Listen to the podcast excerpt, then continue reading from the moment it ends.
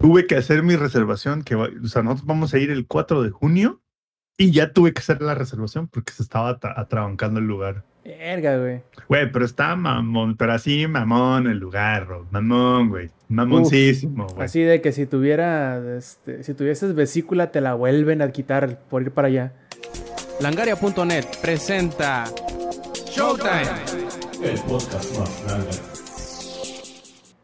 Hola y bienvenidos a la edición 237 del Showtime Podcast. Yo soy Roberto Sainz o Rob Sainz en Twitter y como podrán ver nuestras bellas caras a los que están en la versión en vivo, notarán que nuevamente estamos todos presentes. Antes de pasar a las presentaciones propiamente dicho, voy a darles un pequeñísimo adelanto de lo que platicaremos esta bella noche de martes en el Showtime Podcast. Primero que nada, la escasez que podría finalmente también afectar a Nintendo las nuevas patentes de EA eh, con respecto a un Battle Pass personalizable.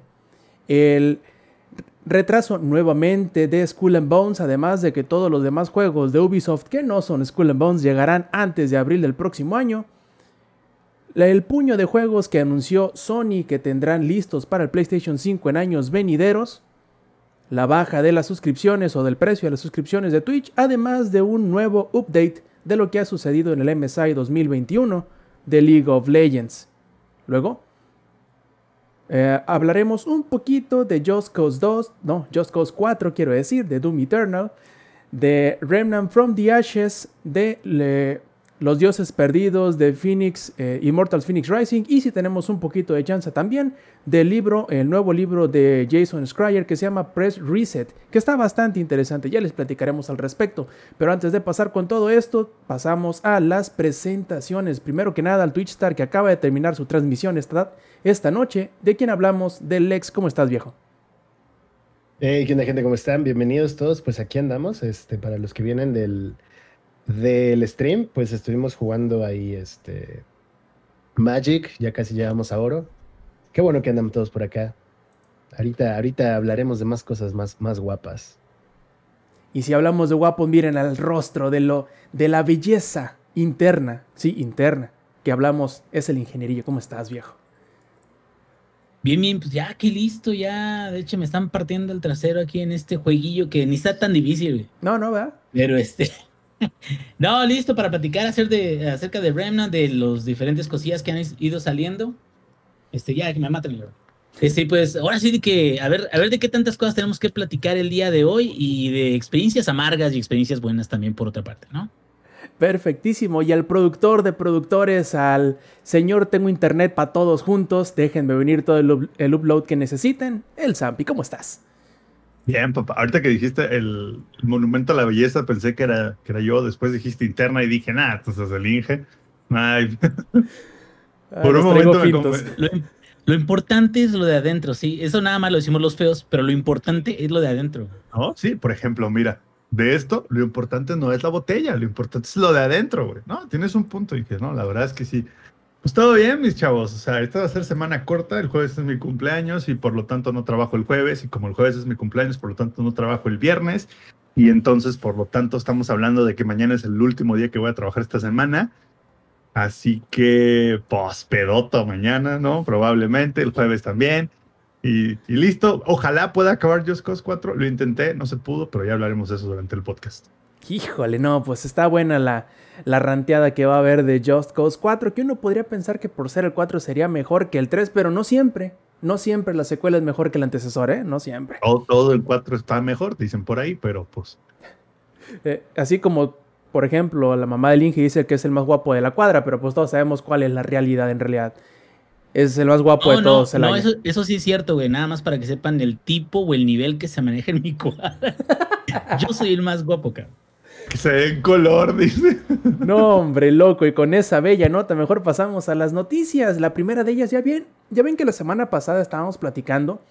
Eh, al momento de, discutir sobre la escasez de que, de que Sony había anunciado, que bueno, no anunció, sino que en una eh, junta con inversionistas privada comentaron que a lo mejor la escasez del PlayStation 5 duraría hasta muy entrado el próximo año Y nosotros decíamos, pues mira, Nintendo es de los que se va a salvar, que porque pues todo lo hacen con Legos, con, tecnología de los 80 y no sé qué, quizás dos días después sale eh, el señor Shuntaro Furukawa, que es el presidente de Nintendo, a decir que pues miren, puede ser que siempre sí nos machuque la escasez de componentes para el Switch.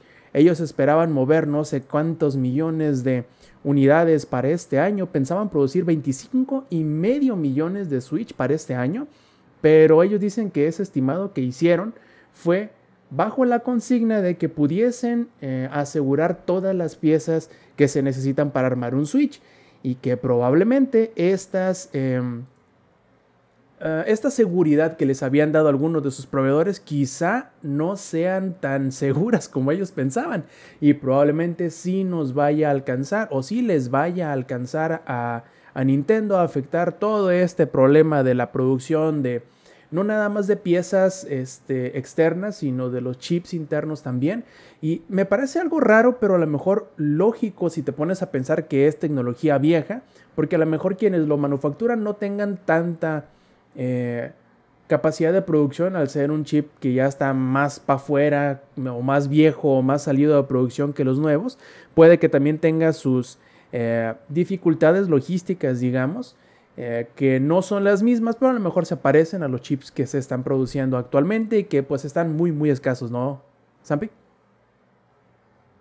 Lo sabíamos, muchos. De hecho, a mí se me hacía raro, güey, que Nintendo todavía no, no había, no, o sea, no, no hubiera sufrido, pero creo que también, como ya les había dicho, yo creo que ellos no habían sufrido por, como ya les había dicho en podcasts anteriores, porque ellos sí mandaron su plan de producción bien hinchado, ¿no? Desde el inicio. Entonces seguramente desde el inicio pudieron como que hacer una location más grande que el resto de la competencia. Y también, la verdad es que Nintendo usa un chip tan viejo, güey, tan viejo en su, en su Nintendo, que la, en el Switch, que es como no, o sea, probablemente no tenían competencia en la location para ellos. O sea, era simplemente así como de, ¿y quién va a querer el chip X1 Tegra? Y Nintendo, yo los quiero todos, güey. Ni Nvidia los quiere ya, cabrón. que son los que lo hacen. Es más, estoy seguro que Nvidia es como de, ya, Nintendo, güey, ya, ya cámbialo, güey, ya, ya, o sea, ya tengo otras cosas, güey, ya. Pero, pero, la, la verdad está, está interesante, porque ya cuando le pega a Nintendo, ahí es donde te das cuenta lo grave que está el pedo, ¿no? Porque Nintendo, al ser un, un, fabricante tan grande, pues tiene un chingo de location, ¿no? Y a pesar de que hay rumores del Switch Pro, uno pensaría así de, ay, a lo mejor baja un poco la venta y no sé qué. Mi madre se siguen vendiendo esas madres como si fuera pan caliente, güey. Yo no sé por qué. Yo creo que el Lex ya hasta tiene tres Nintendo Switches, ya, ya ni sé cuántos ha comprado el Lex. Y de hecho, tú, Sampi, ese es otro de las vertientes en cuanto a problemas de abastecimiento del Switch, en el sentido de que es tanta la demanda que tienen que siempre estar produciendo más de los que, los que se produjeron la vez anterior. Entonces, por ejemplo, creo que salió por ahí una métrica en donde decían que por ahí de una cuarta parte de todas las ventas que se han hecho durante el último año del Switch son de personas que compran un segundo o tercer modelo. Está cabrón. O sea, obviamente sí, ¿no? Si tú compras un Switch para ti y tienes plebes, a lo mejor le compras uno a tus plebes para que pues no te quiten tu consola. Y siendo. Pero tienes dos plebes, tienes que comprar dos, a menos de que quieras una lucha libre de la AAA en la sala de tu casa. Y vale la pena esa lucha libre, güey, que aprendan, que aprendan que hay que compartir. Este, que el mundo no es justo. Y es más, güey, si les compras de a dos, güey, fíjate que ahí, ahí el problema es que ya te chingas a uno o te chingas al otro. Y no, más bien tienes que decir, si se pelea uno o el otro, se los castigo a los dos. Y ya con eso, ya como que los dos se quedan, no, pórtate bien, güey, bájale de voz con mi papá. Ya como que entre ellos ya tratan de, de ser nos buenos. Van nos van a mandar a la verga, compa. Ah, sí, sí, sí, Bueno, yo, yo soy de la idea de que uno es suficiente porque, pues, ¿para qué? Digo, bueno, si hubiera la opulencia, güey, y las casas y los carros, pues primero las casas y los carros y después un Switch. ¿Sabes qué? Yo diría que les avientes un Oculus Quest, así uno, güey. Porque ahí te va todavía el Switch, espérame, puede estar jugando uno y el otro está viendo y pendejeándolo. Así de, no mames, te dije que no usaras esa Pokébola, estás bien pendejo. Pero el Switch, pues digo, en el Quest es más difícil porque solo el que lo está usando está viendo, ¿qué pedo? Entonces el otro va a estar así como de, ya, güey, déjame ver. Recuerdo esos días con el NES, güey, y con el Super NES. Ah. Lo sufrí mucho, güey. Sigo teniendo pesadillas. Sí, además tienes, sí. oye, eh, ti- tienes el, el, ¿cómo se dice? El reto agregado en el Oculus en ponerles un juego de esos que marean un chingo y es a ver, el primero que vomite se lo pasa al otro. Para- Parte limpia, cabrón. Aparte limpia, ¿no? Tiene que dejar limpiecito, cabrones. No, pero la verdad es que está, está interesante porque muy seguros que los veíamos, pero entre que la gente quiere más Switch de los que se pueden hacer y entre que las piezas no necesariamente están tan al punto como Nintendo había pensado, pues todo mundo estamos sufriendo el desabasto de piezas de una forma o de otra. Hasta Nintendo le alcanzó. Todos, güey. La verdad es que sí, todos, todos la estamos sufriendo, incluso la- los profesionales como yo lo estamos sufriendo. es, llevamos unos ocho meses que todas las semanas, todas las semanas sin falta, todos los martes, una de la tarde, se discute el tema de cuántos procesadores nos van a dar. Así para que se den una idea de qué tan grave está el, el desmadre. Para que se den un Cuando quemón. originalmente era cuántos vamos a comprar, ¿no? Y ahorita es cuántos vamos a conseguir. Justo, justo, exacto. Es que antes era así como de cuántos vamos a- cuántas piezas vamos a pedir, cuántos. Ah, pues pídete unos 200 mil de i5, pídete unos 50 mil de i7 y como otros 100, 150 de i3. Y es como de no mames. Por acá nos dicen en el chat, un shot por cada que Samper haga una promoción del Oculus Quest. Sí, es cierto. Y por cierto, aprovechando que estamos mencionando el chat también, y para hacerla como me... no, pero el chat, no tú, güey. Este... Ah, ok, ok, ok. Bueno, yo me uno al chat, yo me uno al chat. este, Y yo, Aprovecha, pero los que nos están viendo en la versión este, en audio, Sampi se acaba de echar un pero super shock de la, de la chava y dice, ay güey, ¿cómo que era para el chat nada más? En fin, aprovechando todo esto, les recordamos que si quieren participar en la grabación en vivo del Showtime Podcast, pueden hacerlo todos los martes 8 y media de la noche, hora de la CDMX, en twitch.tv diagonal Langaria. La verdad es que sí está, está bien curioso. Hasta ahora, de menos a Nintendo no lo ha alcanzado porque a diferencia de, por ejemplo, el PlayStation 5 o el Xbox Series, sí puedes encontrar ahorita en las tiendas con dónde o cómo comprarte un Switch, como puede atestiguar eh, Lex hace algunas semanas. Pero PlayStation 5 y Xbox Series sí está un poquito más difícil. De hecho, por ahí en Estados Unidos, eh, el mismo Microsoft tuvo que tomar eh, cartas en el asunto donde dice, ok, vamos a hacer un nuevo programa como el de Insiders de, de, de Xbox y de Windows, pero para que puedas comprarte tu Series X o tu Series S, en donde te van a decir, viejo, te- tenemos una consola, ¿quieres comprarla sí o, deja- sí o no? Tú me dices. No, pues que no, ok, al siguiente se lo ofrecemos y al siguiente se lo ofrecemos para asegurarse de que no sean scalpers, no sean revendedores los que los compran. También es que ya estamos 2020 y 2021 ha sido el año de los scalpers, güey. Todo se revende, güey. Es más, en plena pandemia hasta estaban revendiendo Kleenex, cabrón. Entonces, papel de baño, güey, estaban revendiendo en plena pandemia. Entonces ya la gente es como de compra nomás por comprar, nomás para luego venderlo en eBay. Y fíjate que eso es algo que Nike y Adidas y el mundo de los sneakers ha sufrido por años y años. Y no lo arreglan, güey. No han logrado arreglarlo. Voltea a ver su vitrina de Caballeros del Zodiaco. Sí, me imagino que han sufrido mucho. Güey, no tienes idea, güey. Es, es- es una pelea constante, güey. Aparte es una pelea cada mes, güey. Es una pelea... Voltea a ver sus cómics. Me imagino que han sufrido mucho el tema de los revendedores. Entonces, pues ya es hora, güey, de que más bien se avienten una, una onda así. Es más, para que se haga una idea de qué tan cañona es todo el tema de la reventa, hay una, este, mm, hay una página que revende tenis que se llama StockX y ya revende PlayStation 5 y Xbox. O sea, ya tú puedes entrar y no solo revender ropa y revender tenis. Han de haber dicho, ya estamos en este negocio de acaparar al pendejo, güey. Sí, Pues sí, sí, ya. De una, de una vena sale sangre, güey. Nos metemos a esto, ¿no? Así, literal. Pues, pues de una, ¿no? O sea, pues ya. Pues ya de por sí ya somos los mayores por revendedores. ¿no? ya acaparamos, güey, en chinga, pues un Xbox, un PlayStation 5, dale, cabrón. O sea, Entonces- y era algo que también se veía venir. Mm, Ya el lo tema de la- veía venir. El tema de la acaparación, así como hay una carta en Magic que se llama Ya se veía venir, ¿no? Me da risa porque siempre me viene a la mente esa canción, güey. Hace rato que me la hicieron, evité cantar, pero bueno. Y bueno, ¿y, qué- y la, y la carta qué? Que se llama Ya se Ah, veía es, venir. que, es que dijiste que te la hicieron y yo, ¿y cómo te fue en el juego? Ah, igual. Gané. Tú viste, ahí estabas, güey. No, no, estaba lurkeando, güey. No, no, más- yo nomás llegué, tiré billete, como así como cuando vas al Como otra table, güey. ¿no, güey? Como a tableera, güey, ver, así. bailame. A ver, bailame. A ver, bailame. Y ya me fui. A ver, no, pero, güey, el tema de la, de la acaparación, así, se ha visto en el mundo de los cómics hace muchísimo tiempo, pero últimamente se ve más seguido. Y sí coincido con Samper que tiene algo que ver con el tema de la pandemia, porque, ah, pues desafortunadamente muchas personas perdimos nuestros empleos, etcétera, etcétera, etcétera. Y de vez en cuando una que otra persona era como de, pues ahorita tengo la oportunidad, voy a comprar, no sé, dos piezas de alguna figura o de algún cómic o lo que sea, y pues lo vendo para sacarle un poquito más de lana. Pero eso se es- escaló a tal grado de que ya no era nada más como de, bueno, compro un adicional y pues le saco unos, no sé, una figura de 2.500 pesos, le sacas unos 300, 400 pesos. Es, compra una figura, se va a escasear, la guardo un mes, ya que no haya nada, te la, revien- te la reviento al doble de precio, ¿eh? Lo mismo pasa con los cómics. Ahorita se está viendo con el cómic de Fortnite, de punto cero, de DC con Fortnite.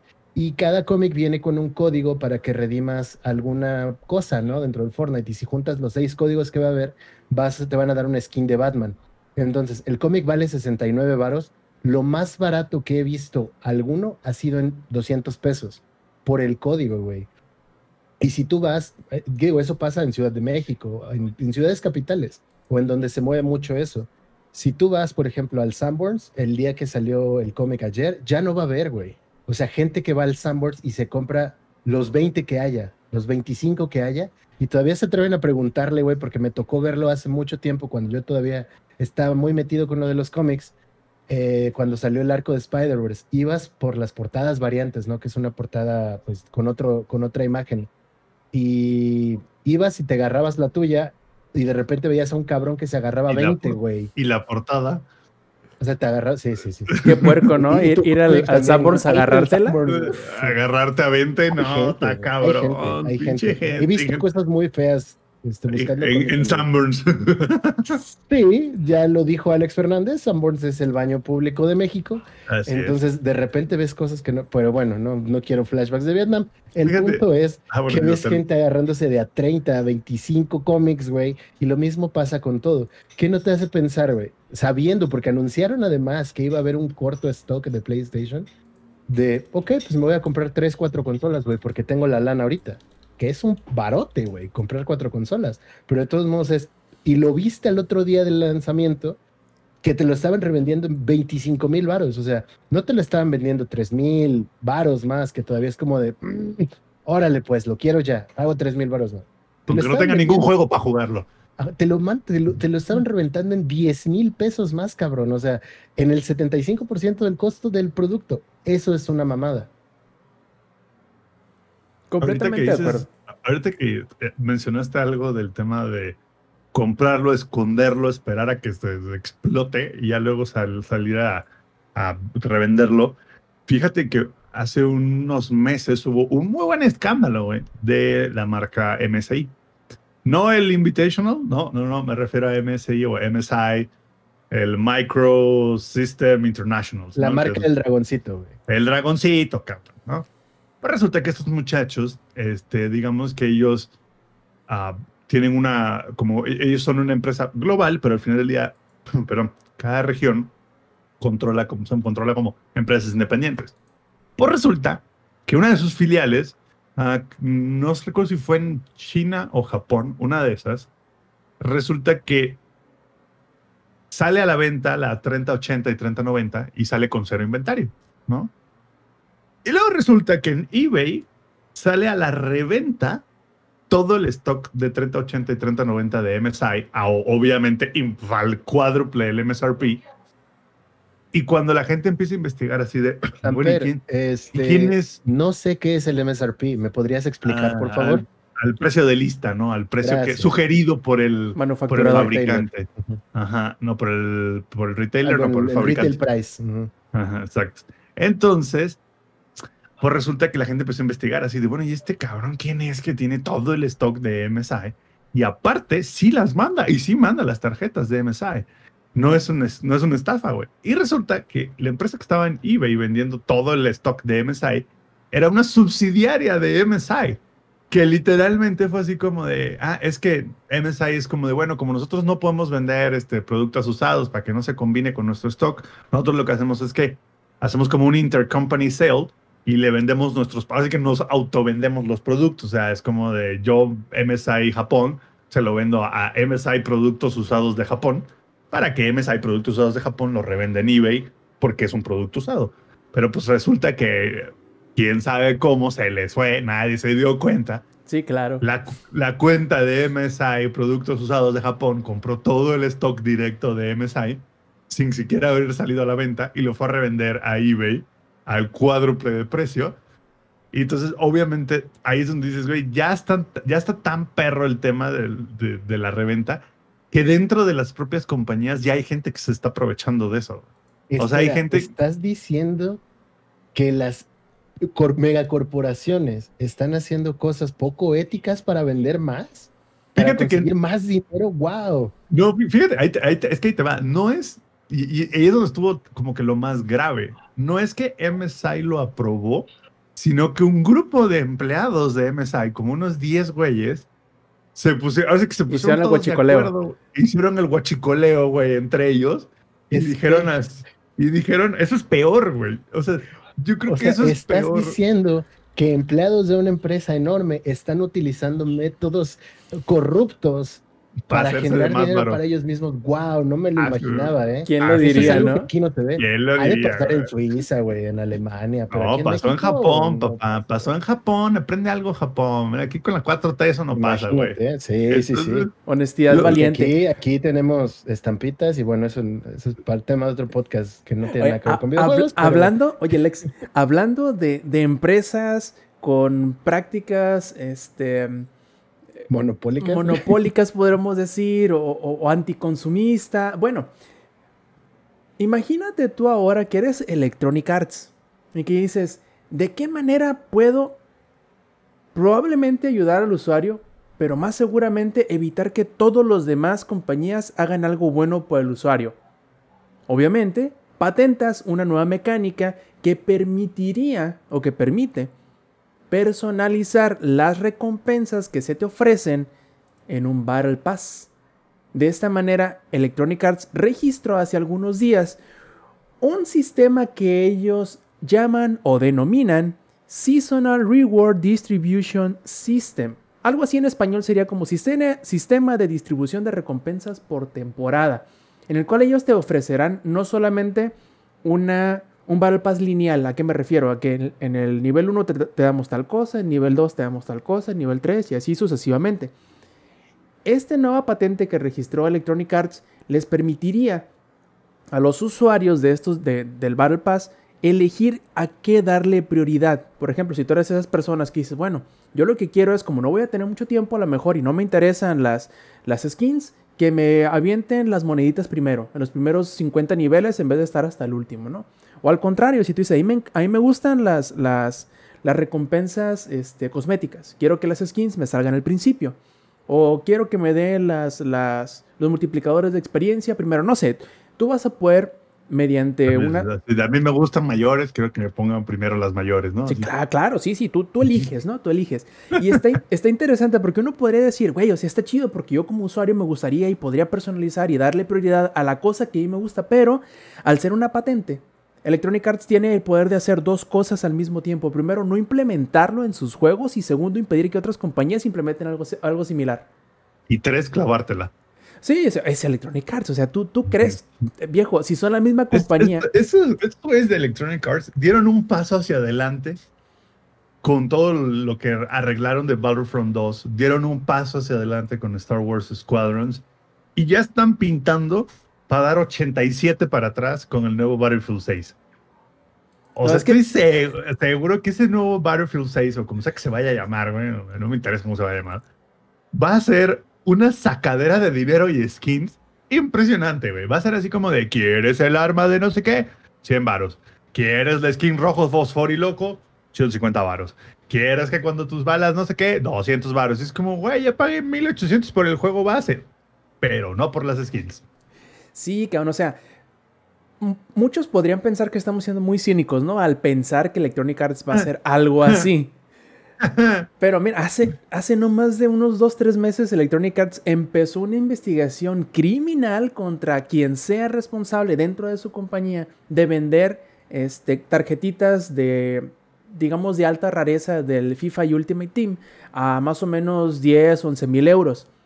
Pero no porque les pareciese que los estuvieran vendiendo a un precio muy alto, sino porque para tú sacar esa misma tarjeta, a lo mejor tendrías que poner mucho más dinero que eso por la rareza que tiene para sacar los loot boxes. Entonces. Tan eh, sencillo. Estamos hablando de la compañía que estuvo chingui jode con el Mass Effect Legendary Edition, su preorden de 60 dólares, y como 10 días antes de que salga el juego, ya lo incluyeron en su membresía ¿no? Eh, mensual. Entonces ya le sacaron la lana a los que ya hicieron la preventa, más la lana de los que van a comprar la membresía. Si quieres ponerla incluso más chido, ¿te acuerdas qué fue lo que dijeron o el motivo que pusieron para no meter el multiplayer de Mass Effect 3 en la Legendary Edition? No, no recuerdo cuál fue. Creo que fue más o menos la misma razón del por qué no quisieron recuperar ese DLC. Creo, el- que, por- creo que porque dijeron que era un buen de chamba, ¿no? Dijeron así como de, güey, hay que aventarnos otras 100 horas para hacer esa madre. Ah, ahora, ah, precisamente ayer o antier salió Electronic Arts a decir, pues fíjense chavos, como que sí está valiendo la pena y a lo mejor puede que sí les, les revivamos el multiplayer, pues porque sí hay, sí hay gente. Obviamente no te lo van a poner de gratis y obviamente va a estar como estuvo originalmente, lleno de microtransacciones. Hijos de Es madre. esa misma compañía. Si ustedes, si ustedes piensan que estamos siendo demasiado cínicos al verlo por ese lado, es porque, bueno, o sea, tienen historial, tienen cola que les pisen. Y como dice Zampi, no dio tres pasos para adelante para luego echar cuatro para atrás. No, dio tres pasos para adelante para meterle el pie al, consuma- al consumidor. Eso, y consumerista, iba a decir. Con- al consumeristes. Sí, sí. No, ya- Inventando ya, palabras. Lo único, lo- lo único que les falta, güey, es que en Battlefield 6, si no compraste el Battle Pass, Game Pass, EA Pass, dame tu dinero, cada que disparas el arma, tu güey grite que sea pobre, güey. Así es lo único que les falta, güey. ¡Soy pobre! Es lo único que les falta, güey. Dice acá de Festomar en el chat. ¿Quieres, ¿Quieres darle el precio Star? 35 bolas por este día, perro. Güey, Para allá vamos, güey. O sea, para allá vamos, güey. Parece, o sea, parece chiste cínico, pero va a ser anécdota. Ojalá y nos equivoquemos, ¿no? Y a final de cuentas lo implementen en el próximo Battlefield y quede chido y a lo mejor sea una de las formas en cómo acercar a la gente hacia el consumo de ese tipo de, de- de contenido de ellos, que ya siendo patentado pueden ser los, a lo mejor, los únicos que lo pueden implementar. Pero pues bueno, eso será cuestión de ver. Esperemos que sea más el chistorete que- a que quede como anécdota.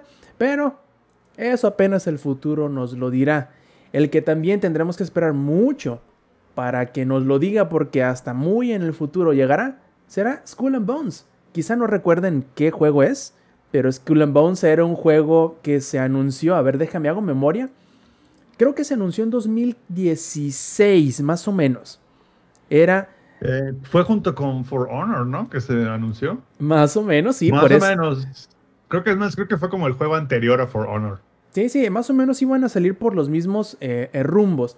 Bueno, si ustedes jugaron el, el Assassin's Creed Black Flag, en donde era primordialmente un juego marítimo donde explorabas distintas islas del, del- del Caribe, bueno, eh, Skull and Bones iba como que a agarrar esa mecánica de la navegación marítima y iba a ser un juego basado en eso, en específicamente en eso, ok. Un, un Sid Meier's otra vez. Ah, más o menos. ¿Te, Sid te te acuerdas Pirates. de, ¿Te acuerdas de los de Sid Meier's Pirates? Sí, no, estaba muy De chido. No, ya, ya tienen bastante.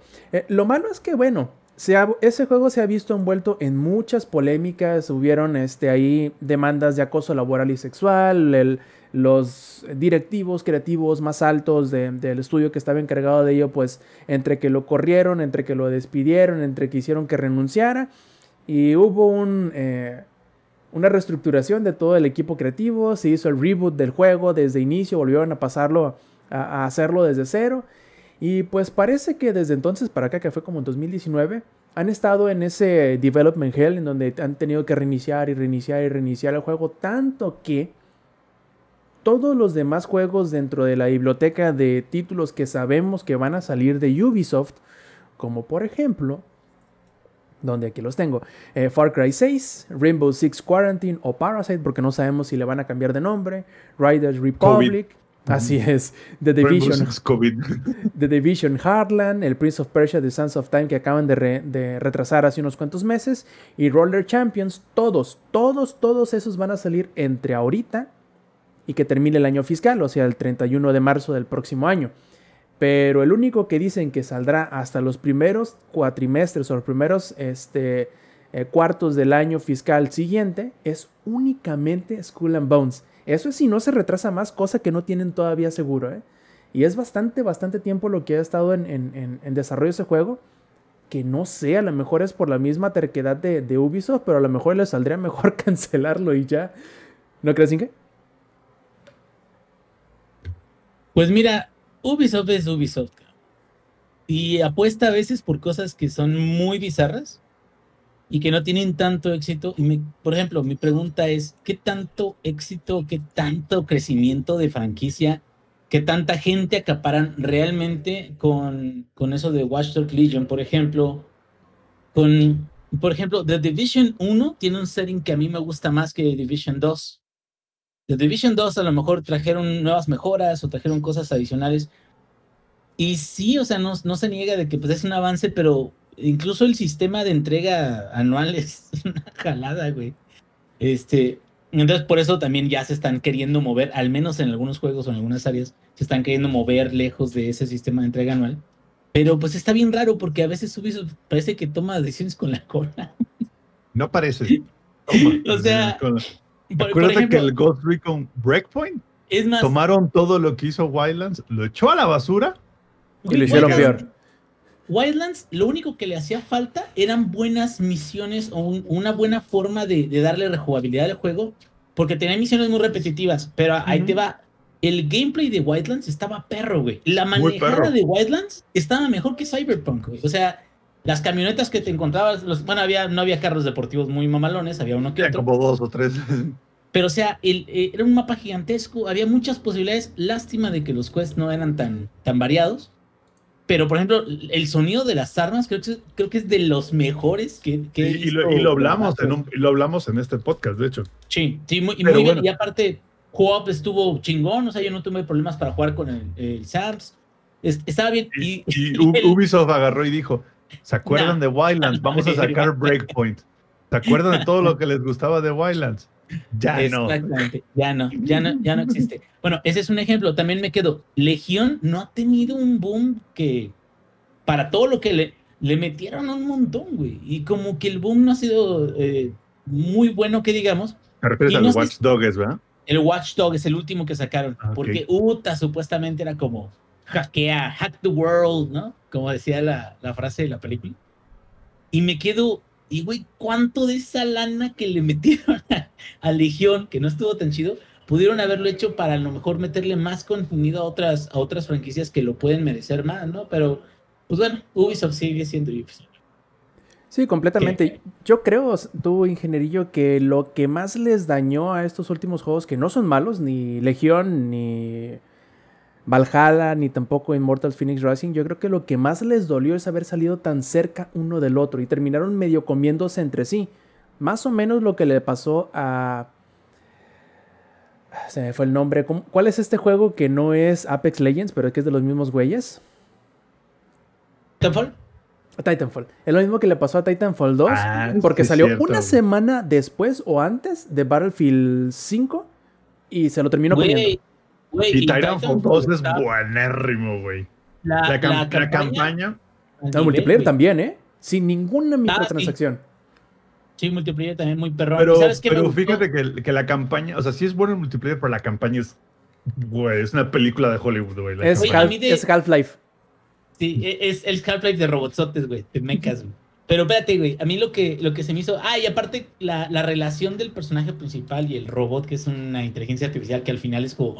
O sea, está muy bonita, muy bonita la historia, güey, por cierto. Si no lo han jugado, jueguenlo y está en el Game Pass, ¿no? Claro, ahorita. Y si no, eh, lo pueden comprar como en 2 creo que- dólares, güey. Creo que hasta lo regalaron, en- bueno, no, reg- regalaron en el PlayStation Plus, que bueno, es otro tema que luego ahí levanta problemáticas.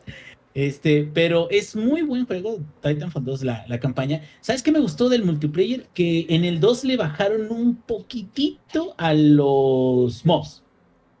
O sea, porque en el 1 era de, vas a un mapa y literal, hay como dos veces, tres veces más mobs que en el, que en el 2. En el 2 sí hay, pero a lo mejor aumenta su valor y dificultad de cada uno. Pero en el 1 era así de te aventaban un montón de robotcitos de tu color, güey. Y órale, entrale eh, para rellenar y también para hacer la sensación de que era una batalla entre equipos y solamente algunos de los equipos eran como. Pero bueno, digo, regardless, dicen por ahí. Independientemente de eso, sí les hace falta invertir más en juegos que, que tengan más endgame, pero que estén diseñados para eso. Porque, por ejemplo, Valhalla creo que ahorita van a sacar lo de los druidas, ¿no? Lo acaban de sacar, sí. Este. Y es como. Está chido. Qué bien, Pero, o sea. En Odyssey, en Valhalla no, no, no lo he jugado, pero en Odyssey tenían un sistema de misiones como medio semanal, como de retos. Siento que ese es un buen camino para llevarte a un endgame que sea satisfactorio y que no nada más este, llegues al final de la campaña y lo, y lo tires, ¿no? Que es el objetivo, ¿no? Sigue jugando Assassin's Creed, sigue jugando este, los retos que te ponemos y te estamos dando premios estéticos o a lo mejor la moneda con la que puedes comprar cosas, ¿no? Y ya te damos otras cosas más adelante. O sea, siento que eso no está mal. Pero ahorita siento mucha gente jugó Valhalla, les gustó a unos, pero incluso como que creo que un, juego de mundo abierto que estuvo muy fuerte que Valhalla fue el de Ghost of Tsushima. Y si la gente jugó Ghost of Tsushima y luego juega Valhalla, te quedas, pues este que se siente mucho más como el gimmicky de, Assassin's Creed, de ay, hay un settlement, ¿no? O hay un, un fuerte, vamos a pillar, como vikingo. Que hay ciertas cosas que están chingonas y ciertas cosas que no. Pero sí creo, creo que los juegos, si no están diseñados de base para que el endgame sea más disfrutable, pues por supuesto de que se va a sentir como cosas que nada más le van agregando, parchando a cada uno de los títulos, güey. Y eso hace que no sean tan exitosos como deberían de ser. Y a lo mejor se quedan, no, güey, ¿sabes qué? Ganamos más sacando un juego el año que viene, uno nuevo. Y te quedas, no, güey, o sea, más bien construyan uno desde cero, que esté chingón para que puedan jugarlo con Endgame todo perrón pero que no sea tan repetitivo, o sea, que aprendan incluso de, cómo lo están haciendo otras compañías, ¿no? Sí, de hecho, tú tocas un tema bastante importante que es lo del endgame, y en Valhalla ese es el problema, que el juego es tan grande que no hay endgame. En realidad nunca lo terminas, o sea, acabas la historia, sí, pero tienes un millón de cosas más por hacer, que yo he escuchado a muchas personas, al menos a mí no me ha dado ese, ese problema muy en específico, que es, güey, o sea, es demasiado. Si quieres, si tú eres de esos que, ah, no es que quiero limpiar el mapa. No, cabrón, o sea, ¿vas a vivir o vas a jugar Assassin's Creed Valhalla? Eh, y Endgame, pues sí, sí hay, sí hay muchos retos por hacer y todo. Pero también yo creo que si el juego es tan vasto, vamos, vamos a suponer que tú tengas tu primer DLC a los tres meses, ¿no? De que salió.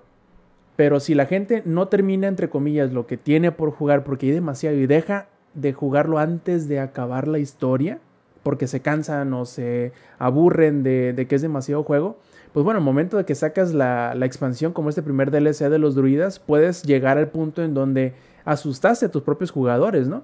Pero vamos a ver, porque yo creo que al menos pasa mucho con, con los juegos de Ubisoft, que es la gente que no hace mucho ruido, pero juega. Mande. y sobre todo, es inmenso. Ok. ¿Qué calidad tienen los quests? qué calidad tiene realmente todas las actividades que te ponen. Que ahí te va. En Odyssey había, ¿qué te gusta? O hablando de cosas genéricas, 10 tipos diferentes de, de quests. Y aparte tenía el gimmick de que una zona ya la habías debilitado, entonces podías entrar en una batalla y apoyar al, al ejército que era el ganador, ¿no? Y ya tú los ayudabas a ganar en la batalla, entonces ese era como el gimmick. Pero realmente las misiones en sí, pues eran de de fetch, de, de ve y salva a alguien, ve y cuida a alguien. O sea, era como muy genérico todo el PEX. Eh, eh, son, son de esas quests que venían por default en el Unity Engine, ¿no? Así de que entrabas a. Creo que se llama así, Unity o Real Engine. No, no, es que hay, ya es que hay diferentes este, motores, pero literal así. Ah, pensé que el de Ubisoft. No, no, no, en general, por ejemplo, los que, los que lo han usado, si ustedes usan el Unity o el Unreal Engine, literal hay una lista de como de acciones genéricas, güey. Así de más genérico, güey, que aspirina del cine, güey. O sea, de esta animación se usa en 453 mil juegos, güey, ¿no? Entonces. Como el, el grito de Tribilino, ¡Yahoo! Sí, sí, sí, ándale, güey. en todas las 20 películas. no, y aparte, espérate, ahorita que estaban hablando de eso, yo creo que también cuando tienes tantos quests y aparte empiezas a sacar DLCs, espantas también a tus nuevos jugadores, güey. ¿Sabes? O sea, me pasó con The Division 1. Cuando yo empecé a jugar The Division 1, ya iban como en el año 3300 después de Cristo, güey, ¿no? Con todos los DLCs, todos los raids, todos los no sé qué. Y entras, güey, y ni sabes qué hacer, güey. O sea, hay, o sea, hay tantas cosas que ni sabes por dónde pegarle, güey. O sea, neta te quedas así como. Aparte, eh. The Division sufría lo mismo que dicen ustedes, que es como, güey, terminas la historia principal y no limpias el mapa, güey lo ves y dices, no, güey. Güey, pero fíjate, por ejemplo, The Division 1 siento que es de los mejores settings que no todos han, han podido explorar, que creo que pocos juegos como por ejemplo The Last of Us ha podido tener settings en la nieve muy chingones, güey. Red Dead Redemption ha tenido también algunos settings en la nieve, o sea, pero no todos los juegos se van por eso, ¿no? Se van por selva, se van por desierto, se van por este, favelas, se van por cosas así creo que tienen cosas buenas cada uno que aportar. Y es más, eso es lo raro, porque Ubisoft hace cosas buenas. El, ya lo habíamos platicado la vez pasada. El tour educativo, sí, ya lo van a sacar a lo mejor ya cuando esté los, todos los DLCs de, de Valhalla.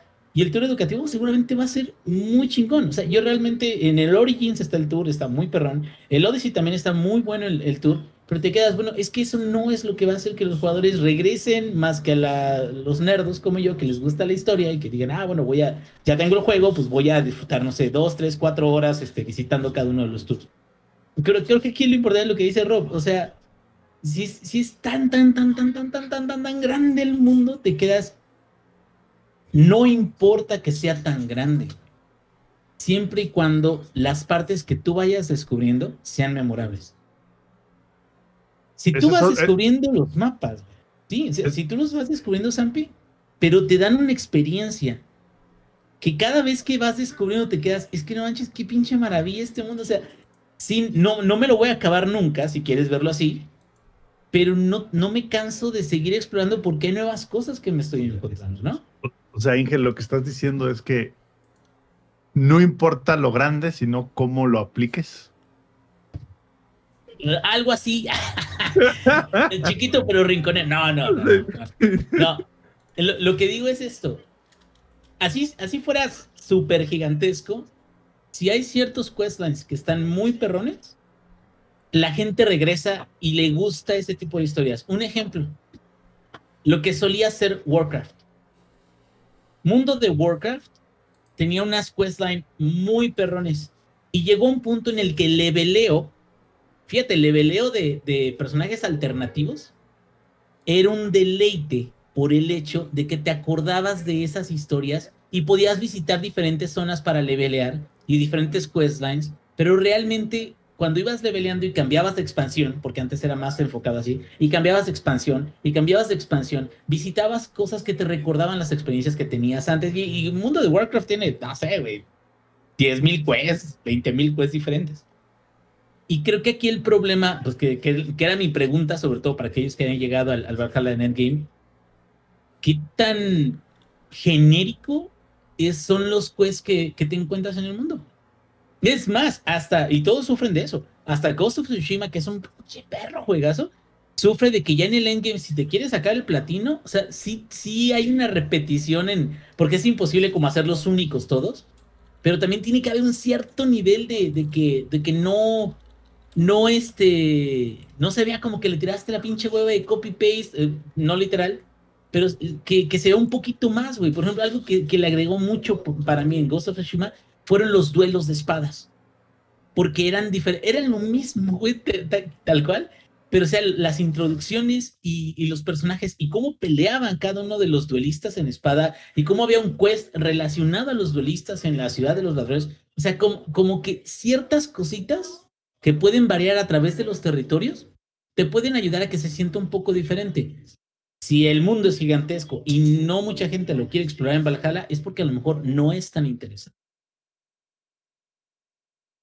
Y fíjate que tiene razón. eh, hay que ver qué, qué es lo que sucede, porque te digo, siempre esos Assassin's Creed parecen que no hacen nada, ¿no? Y de repente dice Ubisoft, vendimos 50 millones del último Assassin's Creed. Y dices, ay, güey, ¿y de dónde? Y siempre pasa lo mismo. Y Siempre pasa fíjate lo que mismo.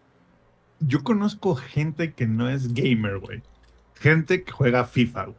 ¿No? Que ese es el, Los FIFAs. el juego. Uy, ya vamos a empezar con ese pedo. De- de- está picante, ¿eh? Está picante. Ahí sí. Y ahorita que Hoy venimos con eso, spicy. yo creo que voy a dejar, que me gustaría dejar una pregunta para todos en el podcast, que quede abierta y que nos contesten en redes también. Pero termina, Sampi, perdón por Ah, interrumpir. bueno, entonces ya, yo conozco gente que no es gamer, güey. Gente que tiene el Play 4 o el Xbox y tiene FIFA del 2017 al 2020, ¿no? Y el único otro juego que tienen fuera de FIFA es Assassin's Creed por alguna razón. Nunca me han sabido, y les he preguntado, ¿y, por qué te compraste el Assassin's Creed? Ah, pues porque cuando no estoy gritándole a la tele como el chicharito, güey, pues, pues ahí estoy pendejeándome el Assassin's Creed, ¿no? Entonces, o es, o aparte, o es o Assassin's Creed o Grand Theft Auto. Es una de las dos, güey.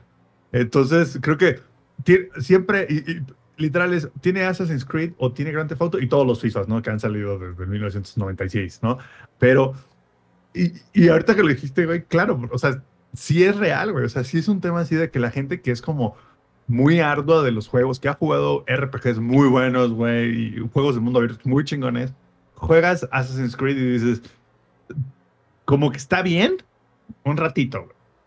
¿No? O sea, está bien un ratito y está bueno, pero es un RPG ahí promedio más, ¿no? Solo que pues Ubisoft le inyecta millones en mercadotecnia.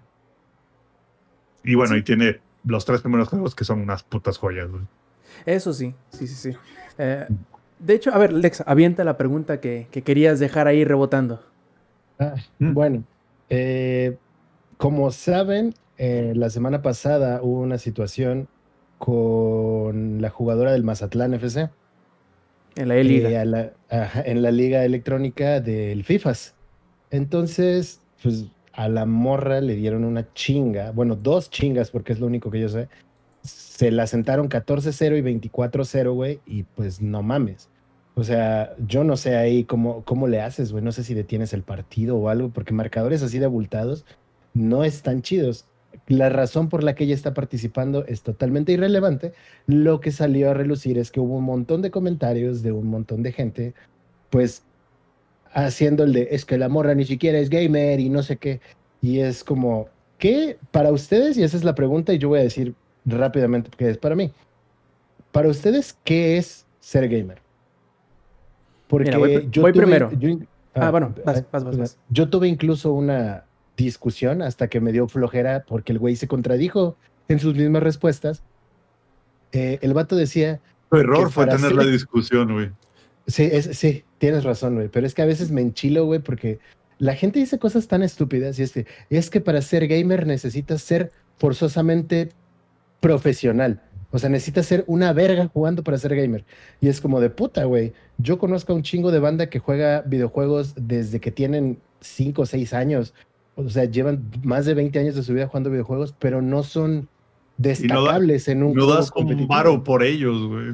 Pu- Pues ponle tú que, O sea, que en el como- mundo ajá, competitivo. En el mundo competitivo, o sea, hay gente que ni siquiera juega juegos competitivos tal cual. Yo puedes jugar- conozco gente que nunca juega el multijugador de Halo, güey. ¿Sabes? Y, y- y acabó Halo siete veces en legendario, güey. Cada uno. ajá, Cada uno, güey. Speedroneado cosas así. O no sé, güey, ponle tú que no, que solamente lo ha acabado y ya se lo sabe al derecho y al revés, güey. Y lo matan en el proceso, pero el vato se divierte, la razón que sea, güey. Para mí un gamer es una persona que disfruta los videojuegos. No importa cuántos videojuegos juegues, no importa desde hace cuánto tiempo juegues videojuegos, no importa si juegas un videojuego, güey. Si te gusta jugar videojuegos, si te gusta jugar un videojuego, güey, El que sea. El que sea, güey. Que sea FIFA. Sí, güey, Fortnite, sí, güey. Sí, güey, FIFA también. Que durante mucho tiempo yo cometí el error de, de menospreciar otros, otros tipos de juegos y conforme fue, fue pasando el tiempo yo mismo me di cuenta de que soy un pendejo. Y no tiene Ah, nada de malo ser un pendejo. Pero güey, fíjate que eso nos de vez en cuando, si te corriges. Eso nos pasa a todos, güey. Es como, a ver, todos tuvimos esta etapa, güey, de los 18 a los 21, 22, que éramos todos. Y en el, güey, es que es desde que el rock es cultura, güey, y los que escuchan Sí. reggaetón no es música, y Exacto, cosas sí, así, sí, sí. pendejas. Eh, darquetos, hemos ponquetos metaleros, ¿no? O sea, todos ¿Cómo sé? tuvimos.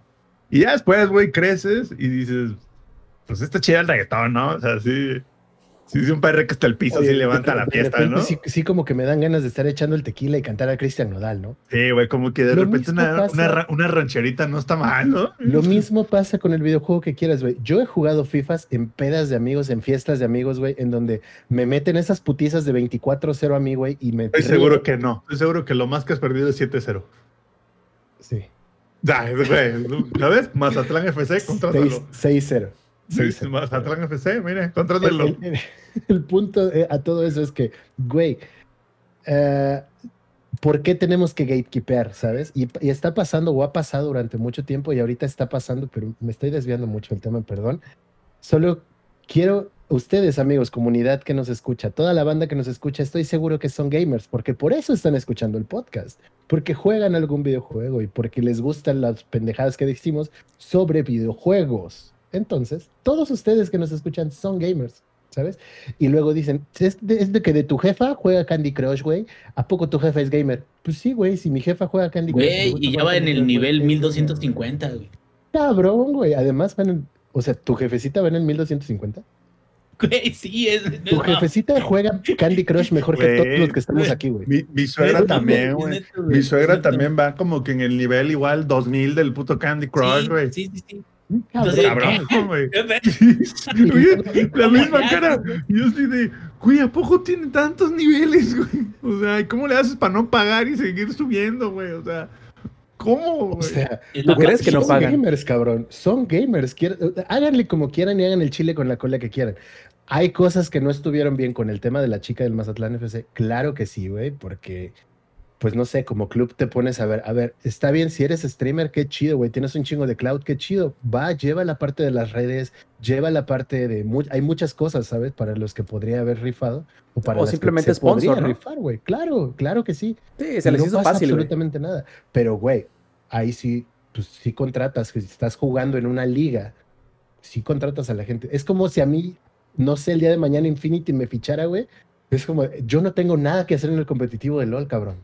Llevo atorado en platino Yo, cinco yo sé años. cuál. Si Infinity te, te, te llegase a contratar, yo sé perfectamente el rol al cual podrías tú asumir. Mira, que ni mandado a hacer, cabrón. ¿Cuál, güey? ¿Conoces a un cierto este, equipo europeo, precisamente de League of Legends, que se llama The Unicorns of, of Love? Sí. Aunque conoces al vato que salía vestido de unicornio, ¿verdad? sí, güey. Ah, pues ahí estás, güey. Sales vestido de rastrillo porque es de Tú eres Gillette. la, bot- no, no, no, tú eres la botarga, güey. Sí, güey. O sea, si eres, si, si estás metido como en el mundo del gaming, la- de la manera que sea, también, pues, no, no te rifas a aventarte un torneo si no tienes con qué defenderte, ¿sabes? Porque pasan cosas así. Pero bueno, regresando a, lo que comentaba el Samper, ¿no? Igual y para él, pues los que solo juegan FIFA, pues no son gamers. Yo creo que sí, güey, no pasa nada. Lo que sí estoy como, como un experimento chistosón, yo tengo un compa, muy, muy buen compa, que también hace streams y solo juega tres, bueno, dos tipos de juegos. Tres tipos de juegos. Deportivos y solamente juega FIFA y Fórmula 1.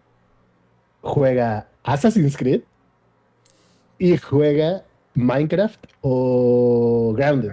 O sea, O juegos sea, eh, eh, el compa es la razón por la que existe el Game Pass y el Xbox Series S. de hecho, es lo sí. que él tiene, güey. Sí, sí, sí, güey, claro, lo pero que él por tiene. supuesto. Y no tiene nada de malo, güey. Cuando No, segmentas está tu mercado y sabes hacia dónde Mira, dirigirte y si hacer estrategias existe. para eso. Si existe y vende, no es una pendejada. Mira, yo creo que debemos de, de- eh, para terminar la, la discusión. De parar el mame. dice. No, no, no para el mame. De hecho, me gusta mucho la discusión, solamente que eh, tien- No más que tendemos... cachetiza le acaban de meter al Inge, y dice que no está difícil, ¿no? Eh, no tendemos gamer, en, este tipo de discusiones tendemos a hablar en, en- en círculos.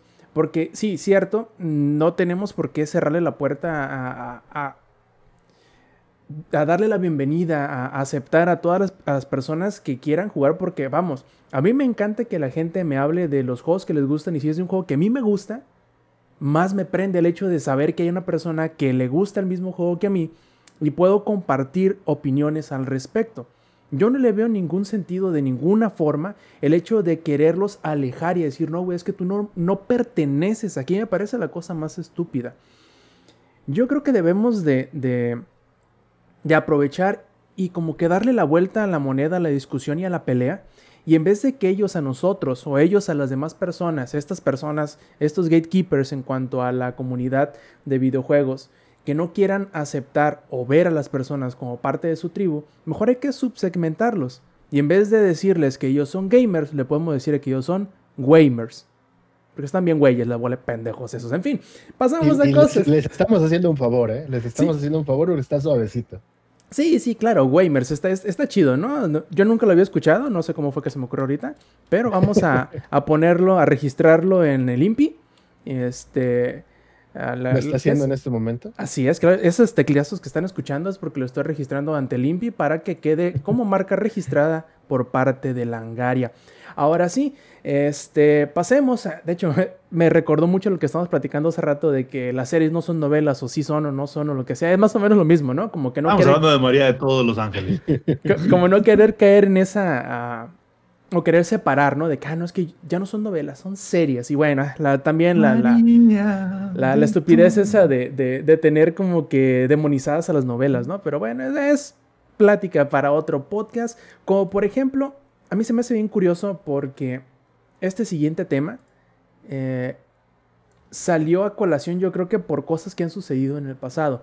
Y es que hace unos días este, Sony salió a anunciar que tienen más de 25 juegos nuevos en desarrollo para sus plataformas que saldrán en diferentes niveles de exclusividad y en los próximos años, desde juegos independientes, juegos de, de medio corte, como juegos súper carísimos, los AAA, y que son 25 títulos, son bastante, ¿no? No sabemos cuándo van a empezar a salir, ni si qué tipo de, juego, qué tipo de exclusividad tendrá, pero se me hace curioso porque debe de ser algún tipo como de respuesta, al menos en cuanto a nivel de relaciones públicas, a la cubetada tras cubetada tras cubetada tras cubetada de juegos que, que, agrega Microsoft a su Game Pass cada semana, cada dos semanas o cada mes.